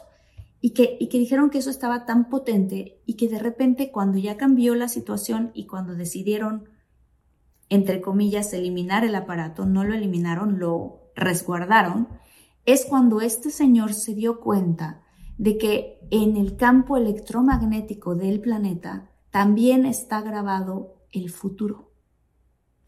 Entonces, ajá, está cañón. Entonces, se supone, como lo, lo explican, es que funciona así. Que si tú, por ejemplo, tú, Jordi, sigues teniendo las mismas costumbres que tienes hoy, pues va a ser muy fácil predecir tu futuro. Tal cosa y tal cosa puede ocurrir mañana, porque esto hiciste ayer, esto hiciste antier, esto hiciste Entonces se dieron cuenta, este señor se dio cuenta, que lo que sucedía es que lo que a él se le reflejaba eran proyecciones de los futuros más probables. No de todos, sino los más probables. O sea que si la humanidad iba hacia acá, ese era el futuro más probable que iba a ocurrir. Y que se empezaba ya incluso a grabar en el campo electromagnético del planeta, porque somos muchas conciencias y muchas personas generando el futuro. O sea, tal cual, día a día. Entonces, en ese momento el Vaticano dijo, esto se cancela, el proyecto ya no hay que tenerlo, ta, ta, ta pero que la CIA se vio muy interesada en esta tecnología y que ellos desarrollaron su propio monitor este, que ahorita no recuerdo cómo se llama. Entonces ellos desarrollan este monitor y que se supone, por eso es una teoría de la conspiración, no sabemos si es real o no, pero que en ese monitor se empezaron a dar cuenta de, de, las cosas que iban a pasar en el futuro y entonces ellos empezaron a decir, a ver, espérame, espérame, espérame. Tenemos que entonces nosotros empezar a tomar decisiones de nuestro país conforme a, o sea, podemos testear las decisiones. Si gana tal presidente, si gana tal otro, si se hace tal cosa, ¿qué resultados podemos tener? Porque lo podían poner en esta especie como de computador. O sea, así. Y ellos podían ver el futuro. Entonces, pero lo interesante de esta teoría de la conspiración es que todos los caminos que ellos ponen terminan en el mismo lugar terminan en el mismo lugar. Y se supone, no recuerdo, porque te digo, esto es algo que llegó a mi radar hace como mes y cacho, y entonces no lo tengo enfrente mío, ahorita me acordé porque estábamos hablando de eso, pero no recuerdo si se supone que es el 2030 o es el 2033. Pero hay una, hay algo con el 3, que ahorita no recuerdo, 2030 o 2033, en donde se supone que todo se pone blanco, el monitor este se pone en blanco y que no, o sea, que, que, la, que la gran paradoja era qué podemos hacer para, evitar, eso. Que esto se pone en blanco y por qué se pone en blanco. Sí, porque se pone en blanco significa se acabó la humanidad, hubo una guerra, se acabó la naturaleza, deshicieron el planeta, eh, los, los acontecimientos climáticos eh, acabaron con el planeta, o, o, te digo, si hoy, que hace poco que, que veía la película de Oppenheimer, decía, ¿cómo es posible que en el 42 estaban inventando una bomba atómica de ese nivel que puede destruir todo y que ya sabemos que si cae una bomba, o sea, que si hay una bomba, por eso todo el mundo tiene pavor de una tercera guerra mundial, porque evidentemente, imagínense, en el 42 había esa bomba que mató 70 mil personas de golpe, imagínate que haya ahorita, después de del 42, estamos hablando de 60, 80 años, 80 años después, imagínense cómo se puede destruir el planeta simplemente con malos gobernantes o con terroristas. Totalmente. No, no, no, está súper fuerte. Entonces, o sea, la teoría se pone todavía más macabra porque se supone que empezaron a encontrar ciertas cosas en donde sí lograban ver que, que, que había un resultado diferente de ese famoso 2033. ¿Qué es la teoría? Esta teoría no es la parte macabra, la parte macabra es la que voy a contar ahorita. Se supone que en esa fecha, en el 2033 o por ahí, va a haber un gran despertar de la humanidad de acuerdo a esta teoría. Y que esa luz que ellos ven es un brinco en iluminación. O sea, es un brinco en donde ya el mundo 3D, la guerra, la todo no es lo que importa, sino como que ya trascendimos a otro lado. Y por eso digo que se pone macabro, porque se supone que los poderes que manejan el mundo, cuando vieron eso, dijeron eso significa que el sistema económico como lo conocemos ya no va a existir de la forma en la que lo conocemos, significa que nuestro poder y el petróleo y las cosas y la energía eléctrica y todas las industrias que existen ya no van a existir como las queremos y que ellos están experimentando con esta máquina qué agendas generar para que más rápido, o sea, para que para contrarrestar esta iluminación que se supone que va a ocurrir más o menos en esas fechas. Es una teoría, pero se me hace una teoría interesantísima. ¿Sabes qué digo? Sí, o sea, como dices, está muy, pues no es tan fácil creer, o sea, para mí es muy fácil creer, o sea, es, es creíble que están guardados los momentos energéticamente. Ubicar que tienen un aparato en el cual verlo, pues como que siento que sería una tontería esconderlo, porque eso sería pues la mejor guía y el mejor mapa para no destruirnos. O sea, como que sería yo porque somos gente buena. Pero si eso le cae en las manos a gente no tan buena, es peligrosísimo, que es lo que se supone que pasó. Esta historia se llama Bienvenida a la familia. Ahí les va. Hace nueve meses me junté con un chico de Veracruz, pero a su familia no le agradó nada. Pasados unos meses, mi pareja me presentó a su mamá. Desde el principio fue muy evidente que yo le caía muy mal. Siempre me hacía caras y buscaba cualquier pretexto para echarme en cara que yo no estaba a la altura de su hijo. Yo le comenté a mi pareja y me dijo que lo hablaría con ella. A los pocos días llegó con una sonrisa de reptil y con un presente en la mano. Me había comprado unos lentes, los cuales acepté porque creí que su hijo la había convencido de llevar la fiesta en paz. Lo raro fue que en ningún momento dejó que nadie los tocara solo yo. Los siguientes días... qué raro! Qué horror, ¿no? Eso está rarísimo. Los siguientes días no lo relacioné, pero me sentía observada y algunas veces creía ver sombras con el rabo del ojo. Al ser cosas tan sutiles no le di importancia. Meses después quedé embarazada. Cuando ella se enteró, se puso furiosa e hizo un berrinche enfrente de toda la familia. Mi pareja y yo decidimos mantener nuestra distancia para que ella pudiera procesar la noticia. Pero entonces empecé a sentirme mal todas las noches. Despertaba de agitada a las 3 de la mañana. Qué interesante hora, ¿no? Sí. A las 3 de la mañana, con dolor de cabeza y mirando sombras por debajo de la puerta que corrían de un lado a otro por el pasillo. A veces incluso las veía al pie de la cama y ya no dormía nada. Un día visitando a mis papás, les comenté lo que estaba pasando. En ese momento, aún pensaba que podía deberse al embarazo y le pregunté a mi mamá si le había pasado algo así cuando ella estaba embarazada. Me dijo que por supuesto que no, que no era normal y que me llevaría con su amiga que se dedicaba a la santería. Me hizo una limpia con hierbas y me puso una pequeña figura tallada en piedra sobre la palma de mi mano. En ese momento empecé a sudar frío y no me pararon los escalofríos en todo el día. La señora me dio un amuleto y me dijo que efectivamente yo traía un muerto encima, pero que ya no tenía de qué preocuparme, no manches. No, no, no, no un muerto encima. Regresé a casa muy cansada y me quedé dormida. De hecho, me dormí a las 9 de la noche y desperté hasta las 12 del mediodía. Le comenté a mi pareja lo bien que había dormido y se alegró mucho por mí. Pero por la tarde, marca la suegra y nos comenta que su hijo se empezó a sentir mal y que fue a dar al hospital. Los doctores lo estabilizaron, pero aunque le estuvieron haciendo estudios, no sabían qué le pasaba. Esa noche le comenté a la amiga de mis papás y me dijo que si no me hubiera limpiado antes hubiera perdido al bebé, pues el muerto que traía encima venía por un alma sí o sí. No. Yo no creía. Yo no creía, la verdad, y le dije que seguramente era una coincidencia. Que igual era infección y de ahí no iba a pasar, pues aún estaba jovencito. Dos días después nos dieron la noticia el hermano de mi pareja falleció en el hospital. Y las enfermeras Las enfermeras estaban extrañadas porque antes de morir había aventado una cosa negra por la boca. Toda la familia quedó destrozada. Mi pareja le ha llorado mucho y yo sigo desconcertada, pues ahora pienso que si no me hubiera hecho esa limpia, tal vez mi bebé o yo estaríamos en el lugar de su hermano. Jamás pensé que su mamá llegaría tan lejos con tal de hacerme daño, hacerle daño a su propio nieto. ¡Ay, qué fuerte! No juegues. Está fuertísimo. Órale, qué horror. Ay, es que asunto de la brujería y amarres y todo. Hoy vamos a hablar especialmente de la brujería paranormal, pero con brujería. Está fuertísimo, ¿no, Martita? Súper fuerte. Christopher, ¿por qué? O sea, pero ¿qué cosas se pueden mover? ¿Por qué puede ser posible o sea, tanto así como lograr que alguien se muera.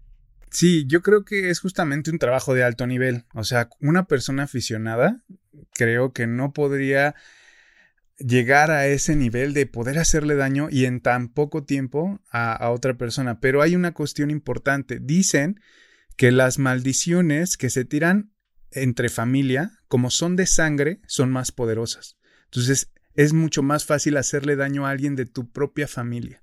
Y creo que la suegra, al haber tirado este muerto encima de su nuera, ¿no? Para que le hiciera daño a su propio nieto, estaba creando esta línea consanguínea de muerte. Y al no poder ejecutarse como debía, buscó otra salida y afectó a su otro hijo. Entonces creo que eso puede ser un factor que influye muchísimo en este tipo de, de, de casos. Y por supuesto, no sé, creo que la suegra si ya trabajaba todo esto, este, no sé, creo que lo, tendría como muy bien oculto. Tal vez recurrieron incluso a alguien más. Wow, está fuerte, está, está, fuerte. Súper, súper fuerte. Este, oye, digo, nada más rápidamente, We've seen all the video call fails by now the mute button mishaps, the cat cameos, people not realizing the camera's on when their pants are off. But none of this makes Fred feel any better about giving an entire sales pitch mistakenly using a filter that turns him into an itsy bitsy baby duck. How do I turn this thing off? It's too late, Fred. It's too late. when you realize it's better to do business in person, it matters where you stay. Welcome to the Hilton Garden Inn, Fred. The meeting room is right down the hall. Hilton for the stay.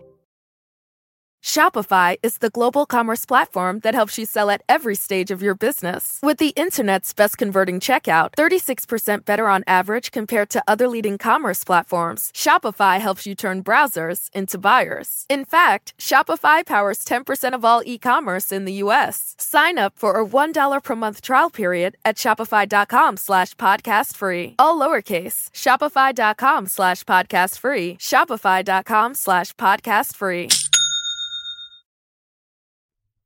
¿Qué pasaría con las personas que hacen este tipo de brujerías? O sea, ¿qué les pasa a ellos? ¿Se cargan un karma? ¿Se van al infierno? O sea, ¿qué, qué crees tú? Por las personas con las que he platicado que se dedican a este tipo de trabajos, eh, lo que hacen es como desviar esa energía. Esa energía no la pueden cancelar, la tienen que, que empezar a mover de un lado a otro. Entonces, en lugar de ellos pagar un karma, hacen que otra persona pague por ellos, ¿no? Entonces, eso es lo terrible, que muchas de estas personas cuando se dedican a hacer cosas malas, se dedican también a redirigir para solamente tener de alguna manera los beneficios, ¿no? Que en este caso pueden ser remuneraciones económicas, etcétera. Y, y las consecuencias las pague alguien más. Y desafortunadamente muchas veces este, las consecuencias las llega a pagar algún familiar de la persona que fue a contratar este servicio como de brujería o personas cercanas a la bruja. Está muy, pero muy interesante eh, todo este asunto de la, brujería y el asunto paranormal. Y, pues da miedo, da respeto, da un poco de todo, ¿no, mi creo que Sí, yo creo que personalmente sí hay muchas energías que Siento que es como esta parte de, de, el Wi-Fi, ¿no? El Wi-Fi no lo vemos, pero está ahí. Y hasta que no encuentras un aparato que codifica o descodifica esas, esas ondas, es que se puede empezar a, a, manipular o a ver toda esa información. Entonces, de alguna manera, creo que sí, las personas que, ciertas personas que ya tienen más experiencia trabajando con, con estas frecuencias, estas energías, estas vibraciones, eh, pues sí pueden de alguna manera influir un poquito en la, en la realidad. También habrá de que personas que son buenísimas haciendo esto a personas que estarán en pañales, ¿no? Claro. Oye, me encantó cómo lo, cómo lo comentaste, claro. Como el Wi-Fi que está ahí, pero no todo el mundo tiene el modem para recibirlo, ¿no?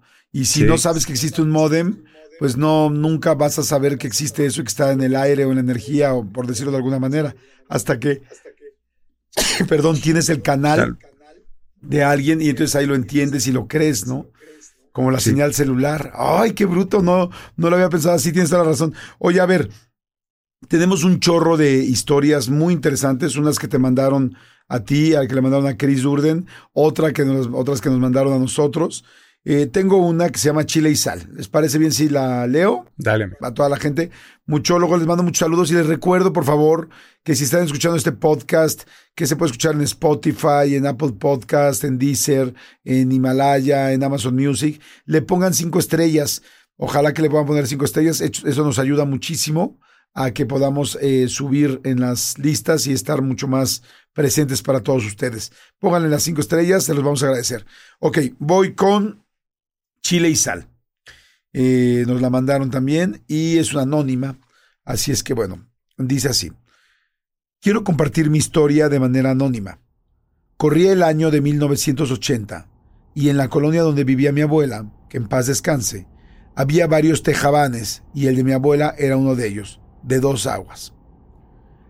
A media cuadra vivía una señora que tenía fama de ser bruja y hacer magia negra. Mi mamá cuenta que por alguna razón la mujer le tenía mucha envidia a mi abuelita. Y hubo un tiempo en que siempre se paraban guajolotes en el techo del tejabán, arañando la lámina y carcajeándose, pero carcajeándose como si fueran personas. Pero mi abuela siempre fue de mucho temple y nunca demostró miedo, sobre todo porque era madre de nueve hijos y quería hacerlos sentir seguros y enseñarles a siempre demostrar valor. Cuenta mi mamá que mi abuela ya harta, comenzó a poner un día, eh, una noche, perdón, a hervir agua, pues los guajolotes comenzaron a colgarse del tejabán con las patas hacia adentro como murciélago y viendo hacia adentro de la casa por la ventana. Total, en una noche de esas, mi abuela, bien agazapada, les aventó el agua caliente y le alcanzó a dar a una de las aves. Mi abuela gritó una sarta de groserías y maldiciones y remató con una frase que se quedó grabada en la mente de mi mamá. La frase era, mañana vienes a pedirme chile y sal. Al día siguiente, la vecina llegó temprano, cubriéndose la mitad de la cara con un rebozo. Tocó la puerta y le dijo a mi abuela, Doña Tere, vengo para que me dé chile y sal. No manches, qué cañón. Eh, y este, y le dijo, sí, claro, pero muéstrenme la cara, ¿qué pasó? Dijo mi abuela. Cuando se descubrió, tenía la mitad de la cara quemada. Mi abuela le dio el chile y la sal, y de ahí en adelante ya no se volvieron a parar en el Tejabán las brujas. De hecho, no volvimos a tener ningún incidente con ellas. ¡Uy! Está fuerte. Sí. Está fuerte porque eh, veo, veo que las brujas se representan mucho con los guajolotes, ¿no?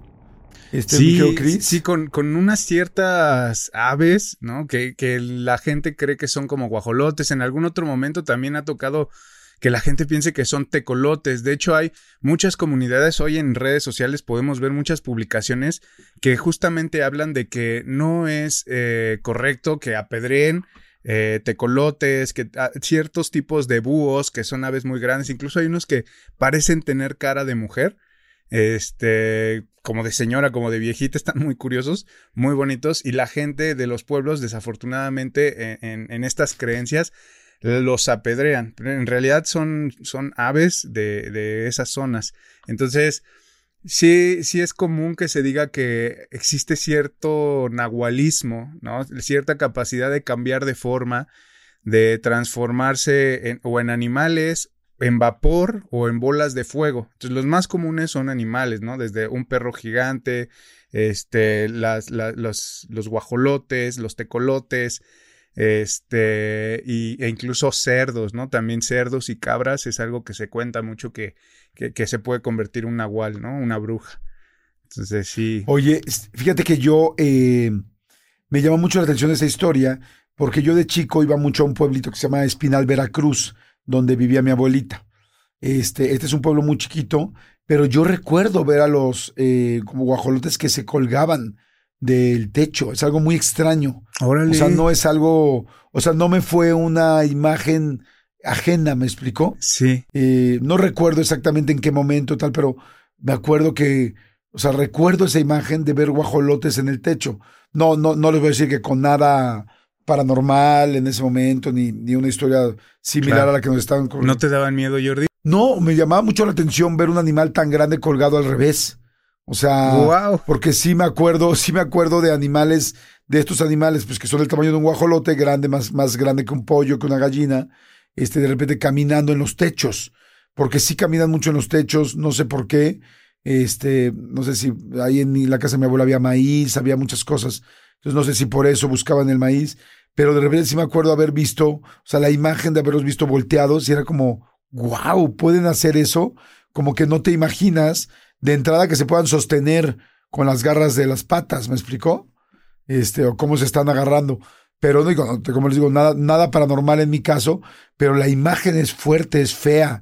Ver a un animal, además normalmente son oscuros, este, volteado al revés, es como, bueno, volteado, es, es raro, es extraño. En algún momento también yo viviendo, ajá. No, no, dime, dime en algún momento yo también, eh, no viviendo, yendo a visitar a mis familiares de Michoacán, ellos también tenían en el patio trasero, o sea, era un super terreno y lo que hicieron fue construir casitas en todo derredor. Y en el centro, pues dejaron un super patio en el que todas las casas conectaban y había árboles, gallinas, cerdos, o sea, imagínate el tamaño del patio para tener todos los animales. Y había eh, algunos arbolitos frutales y también se subían, pero las gallinas. Y a mí me daba también mucha curiosidad de, ay, mira, las gallinas están allá arriba. Y yo pues era un chicuelo, ¿no? Un, joven imberbe que jamás había ido al campo. Y decidí sentarme allá bajito de un árbol en una sillita a contemplar las gallinas. No, ya cuando vi estaba todo zurrado del pelo de las gallinas ahí. sí, guay, sí está cañón. Oye, pues bueno, a ver, entonces tenemos Oye, bueno, al rato no quisiera comentar. Bueno, no, de una vez. Eh, Dicen que el chile es algo poderoso para las brujas. Eh, yo no.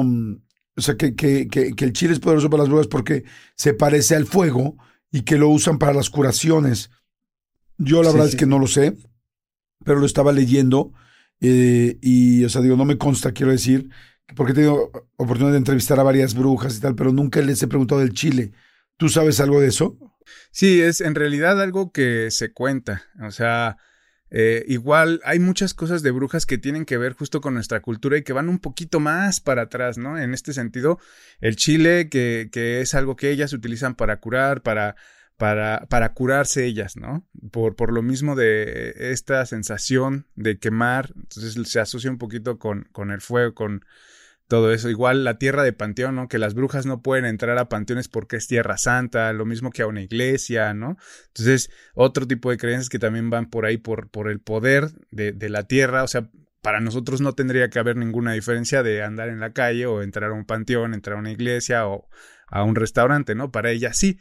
Entonces, y otra que me da mucha curiosidad son cierto tipo de oraciones. O sea, hay oraciones que son poderosas y que ayudan a mantenerlas a raya. Y una de las más famosas, que igual si ahorita vamos avanzando en los relatos, ah, es una que este, justo se llama Las doce verdades del mundo. Y es muy, muy famosa entre las personas que se. que, que saben cómo mantener a las brujas a raya. Ah, caray, no, no, no la sabía. Pues si quieres, adelante el relato que quieras, amigo, y ahorita seguimos. Venga. Perfecto. Pues justamente me voy a ir con una que trae esta oración que, les comento y se llama El cazador de brujas.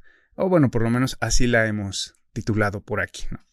Entonces, igual es una historia de, de un suscriptor y esto dice, de joven viví con un tío y su esposa.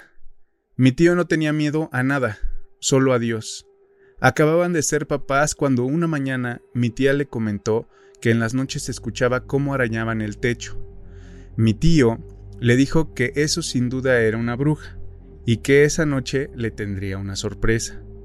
Se montó en su caballo y se fue a la iglesia del pueblo a conseguir una cuerda del campanario y a bendecir su machete. Efectivamente, a medianoche se escucharon los aleteos de varias aves y como empezaban a arañar las láminas del techo. Mi tío se levantó, se, acercó al machete, tomó la cuerda y empezó a rezar las doce verdades del mundo. Primero al derecho y luego al revés. Con la soga comenzó a hacer los doce nudos. Cuando terminó de rezar, se salió con el machete en una mano y la soga en la otra. Mi tía escuchó los aleteos de las aves y lo que primero parecían risas de burla, pero que luego se convirtieron en gritos de terror. Abrazaba al bebé rezando una y otra vez el Padre Nuestro. Luego, todo se quedó en silencio allá afuera, y tras unos minutos, que parecieron horas, regresó mi tío y le dijo que ya estaba hecho, que se fueran a dormir tranquilos. No se volvió a escuchar nada en toda la noche, cuando amaneció, despertamos con tremendos golpes azotando la puerta. Nos levantamos asustados al escuchar los gritos. En el pozo había una mujer amarrada y con el sol se estaba secando. Fuimos por todo el pueblo exhibiendo el cuerpo. Los campesinos la apedrearon y la quemaron pues era la responsable de la muerte de innumerables bebés. Lo que nadie imaginó es que ese fue el comienzo de un asedio por parte de las brujas que terminó con muchos desaparecidos, entre los que había niños, borrachos y hasta ganado. Ahí fue cuando dejé el pueblo y me vine a la ciudad. Hoy ya soy un adulto y tengo muchos años de no ir para allá, pero les sigo llamando con frecuencia a mis tíos y me cuentan felices cuando llegan a agarrar a una bruja. Al final de cada llamada siempre me advierten que no vaya a verlos, porque son rencorosas y nos pueden costar caro la, la visita. Y más ahora que voy a ser papá por primera vez. Pero no les tengo miedo, solo le temo a Dios.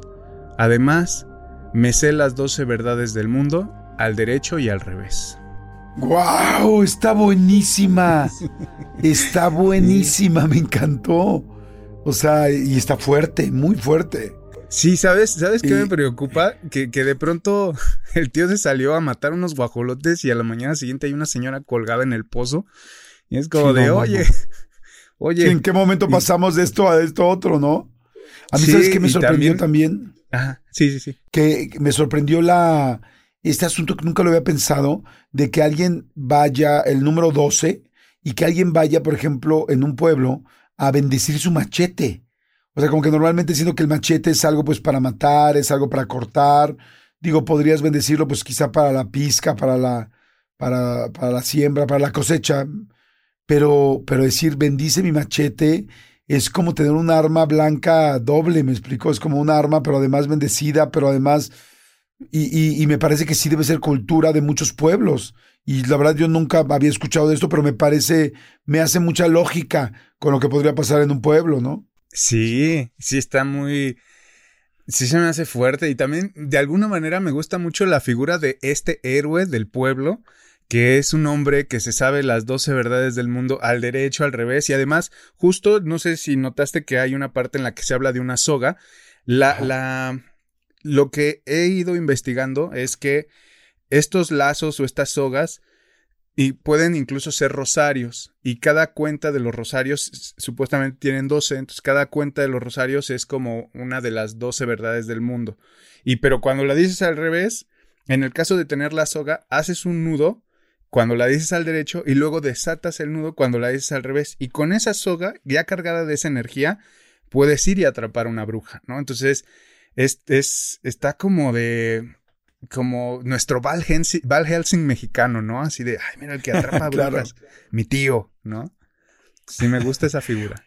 Y sabes que eh, yo creo que también hay algo interesante. Ahorita mientras lo decías, yo decía eso, ¿no? Es como creo, no creo, este, pero dices, ¿qué tal que hay una, que todo esto es real, ¿no? Que todo, que en serio las energías necesitas los 12 nudos porque los 12 significa tal cosa, o que en serio cuando lo haces te proteges y te cuidas, porque seguramente hay mucha gente escéptica también. Y te digo que yo todavía estoy en ese punto de sí creo en la energía y sí creo, la verdad, en la brujería. Sí creo que las energías negativas son.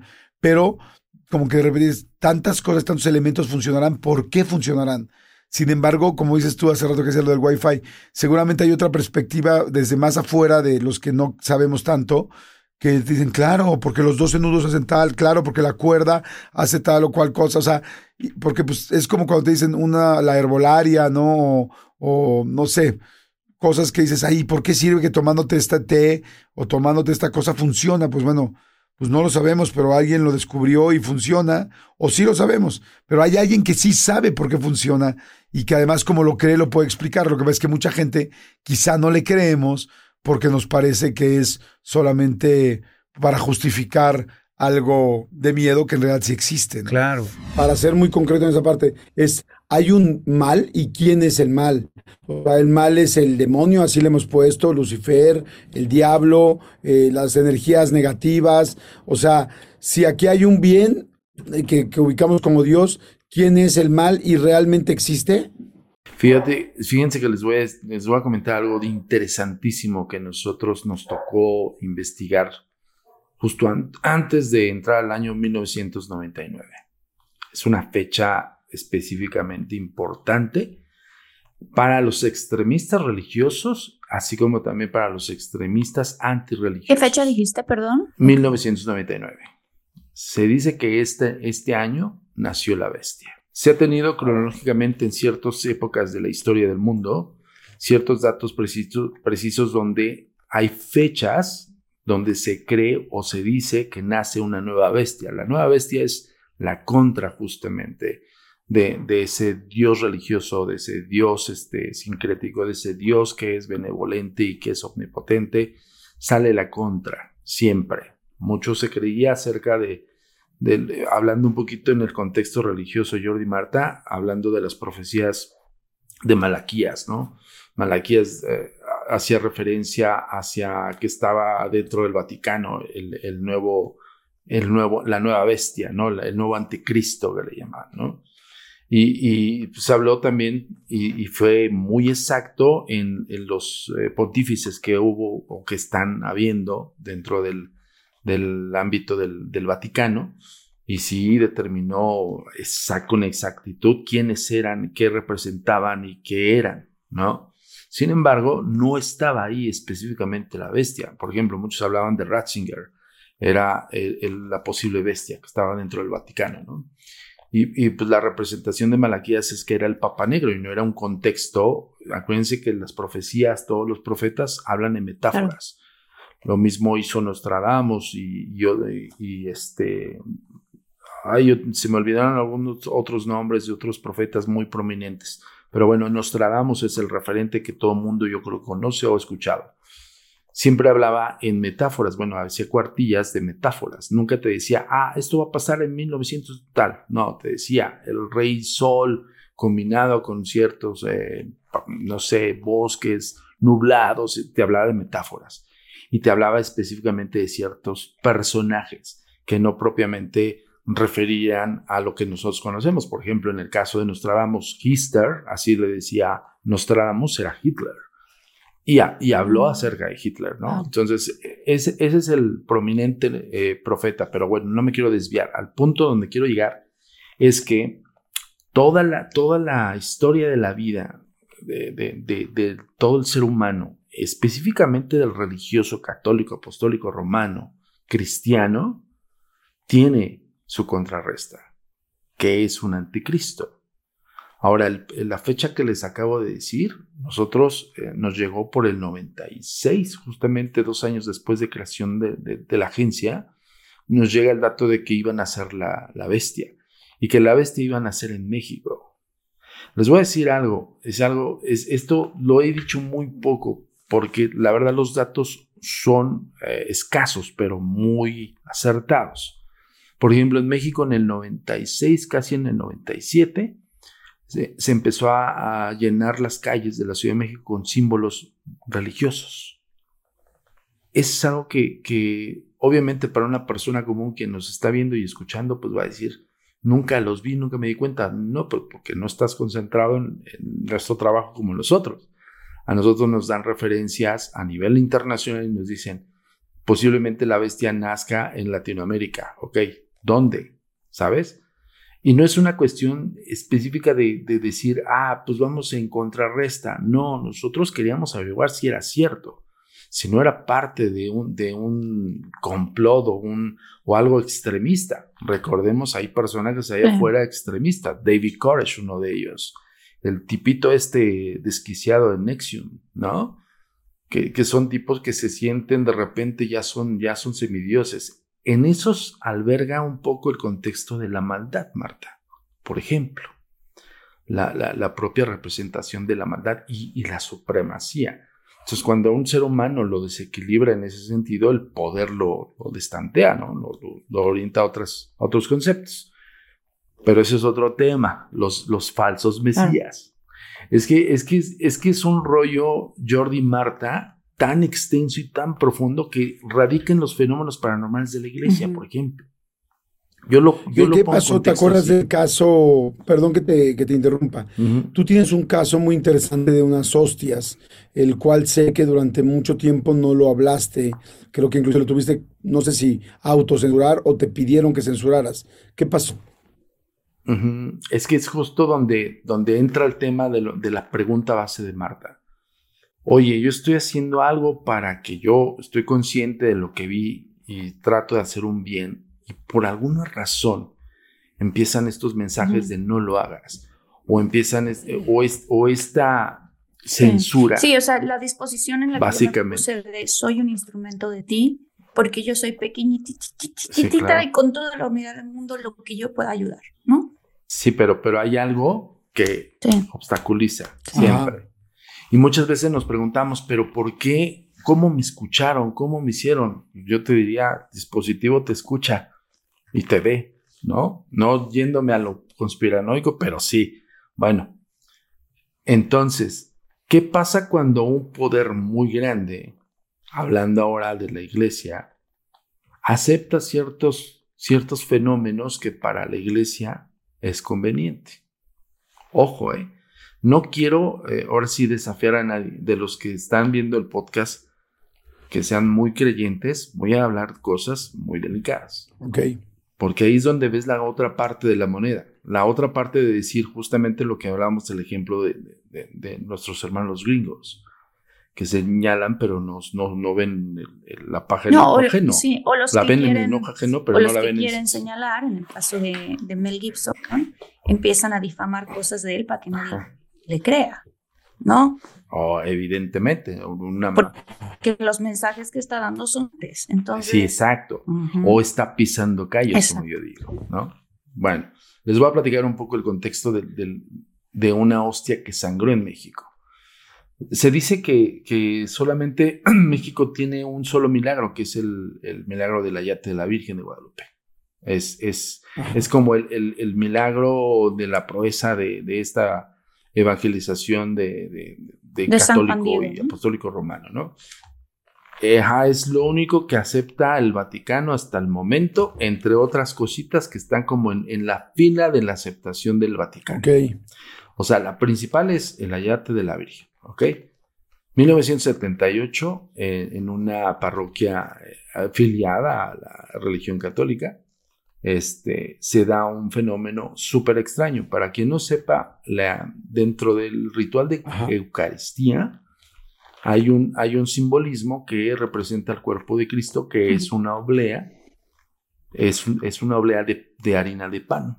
O sea, es, es, es, como una alegría para que me entiendan. La hostia, Entonces, las la hostia personas para que la van y se gente. confiesan, Sí. exactamente, se van y después de la confesada van con el Padre y les da el cuerpo de Cristo en representación. Es un ritual absolutamente religioso. En 1978, Jordi, justo cuando cua- Camargo Melo, que es el, el monseñor de esa, de, de, de esa cofradía, por así decirlo, porque ahora ya es cofradía, ya no es, bueno, ya es una religión alterna a la religión católica, y ahorita viene un contexto del por qué, va a dar la hostia y la hostia empieza a sangrar. Ese es en el contexto que ellos narran y está documentado en absoluto.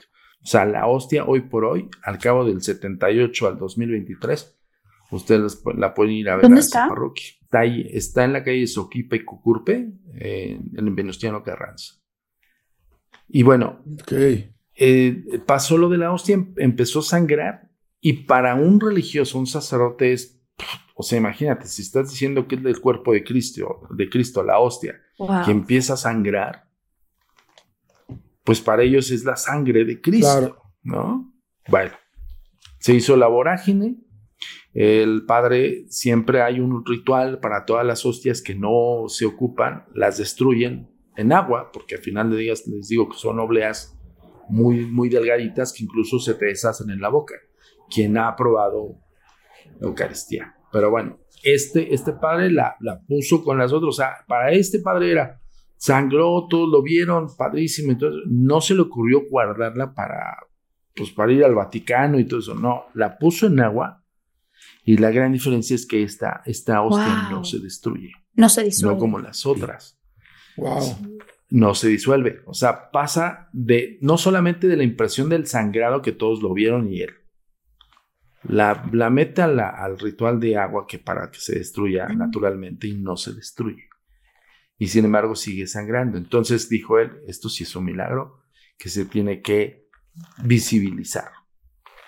Pasa todo un proceso de ir al Vaticano a, a refrendar. Esto se le llama em, reliquias sagradas, cuando, cuando hay una representación milagrosa del contexto cristiano, católico, que refiera a un santo específico o algo, y que este haga una proeza que para ellos es un milagro, para nosotros es algo paranormal, es algo que no se puede explicar, como un Claro, objeto claro. puede sangrar, ¿no?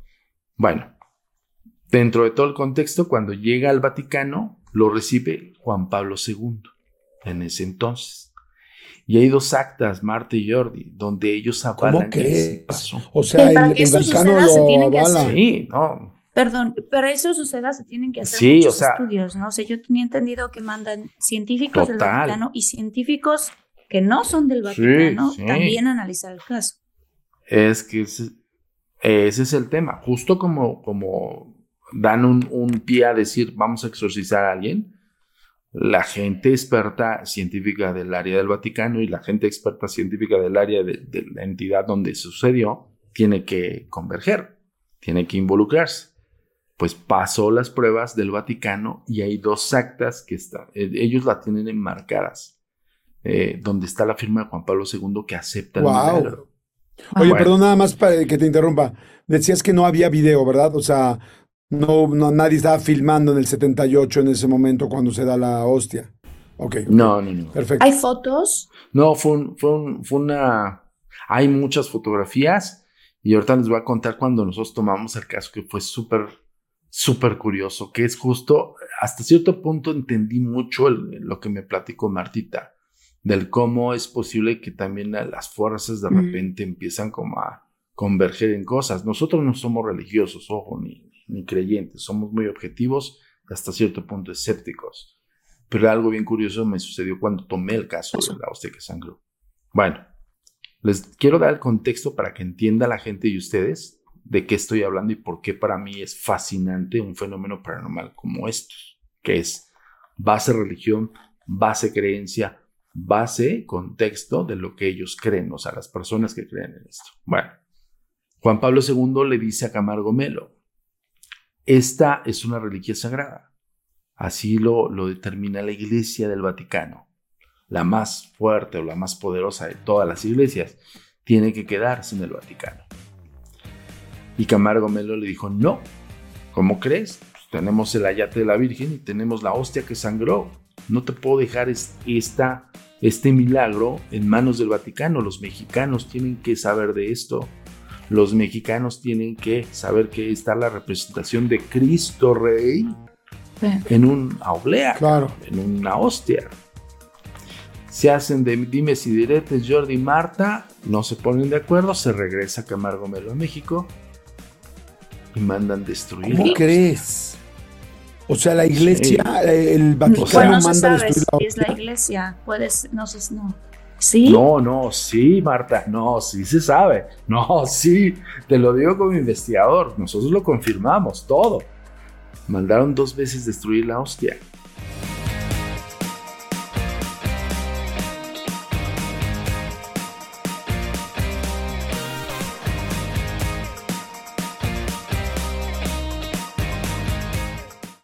Did you know Bridgestone developed a tire using 75% recycled and renewable materials?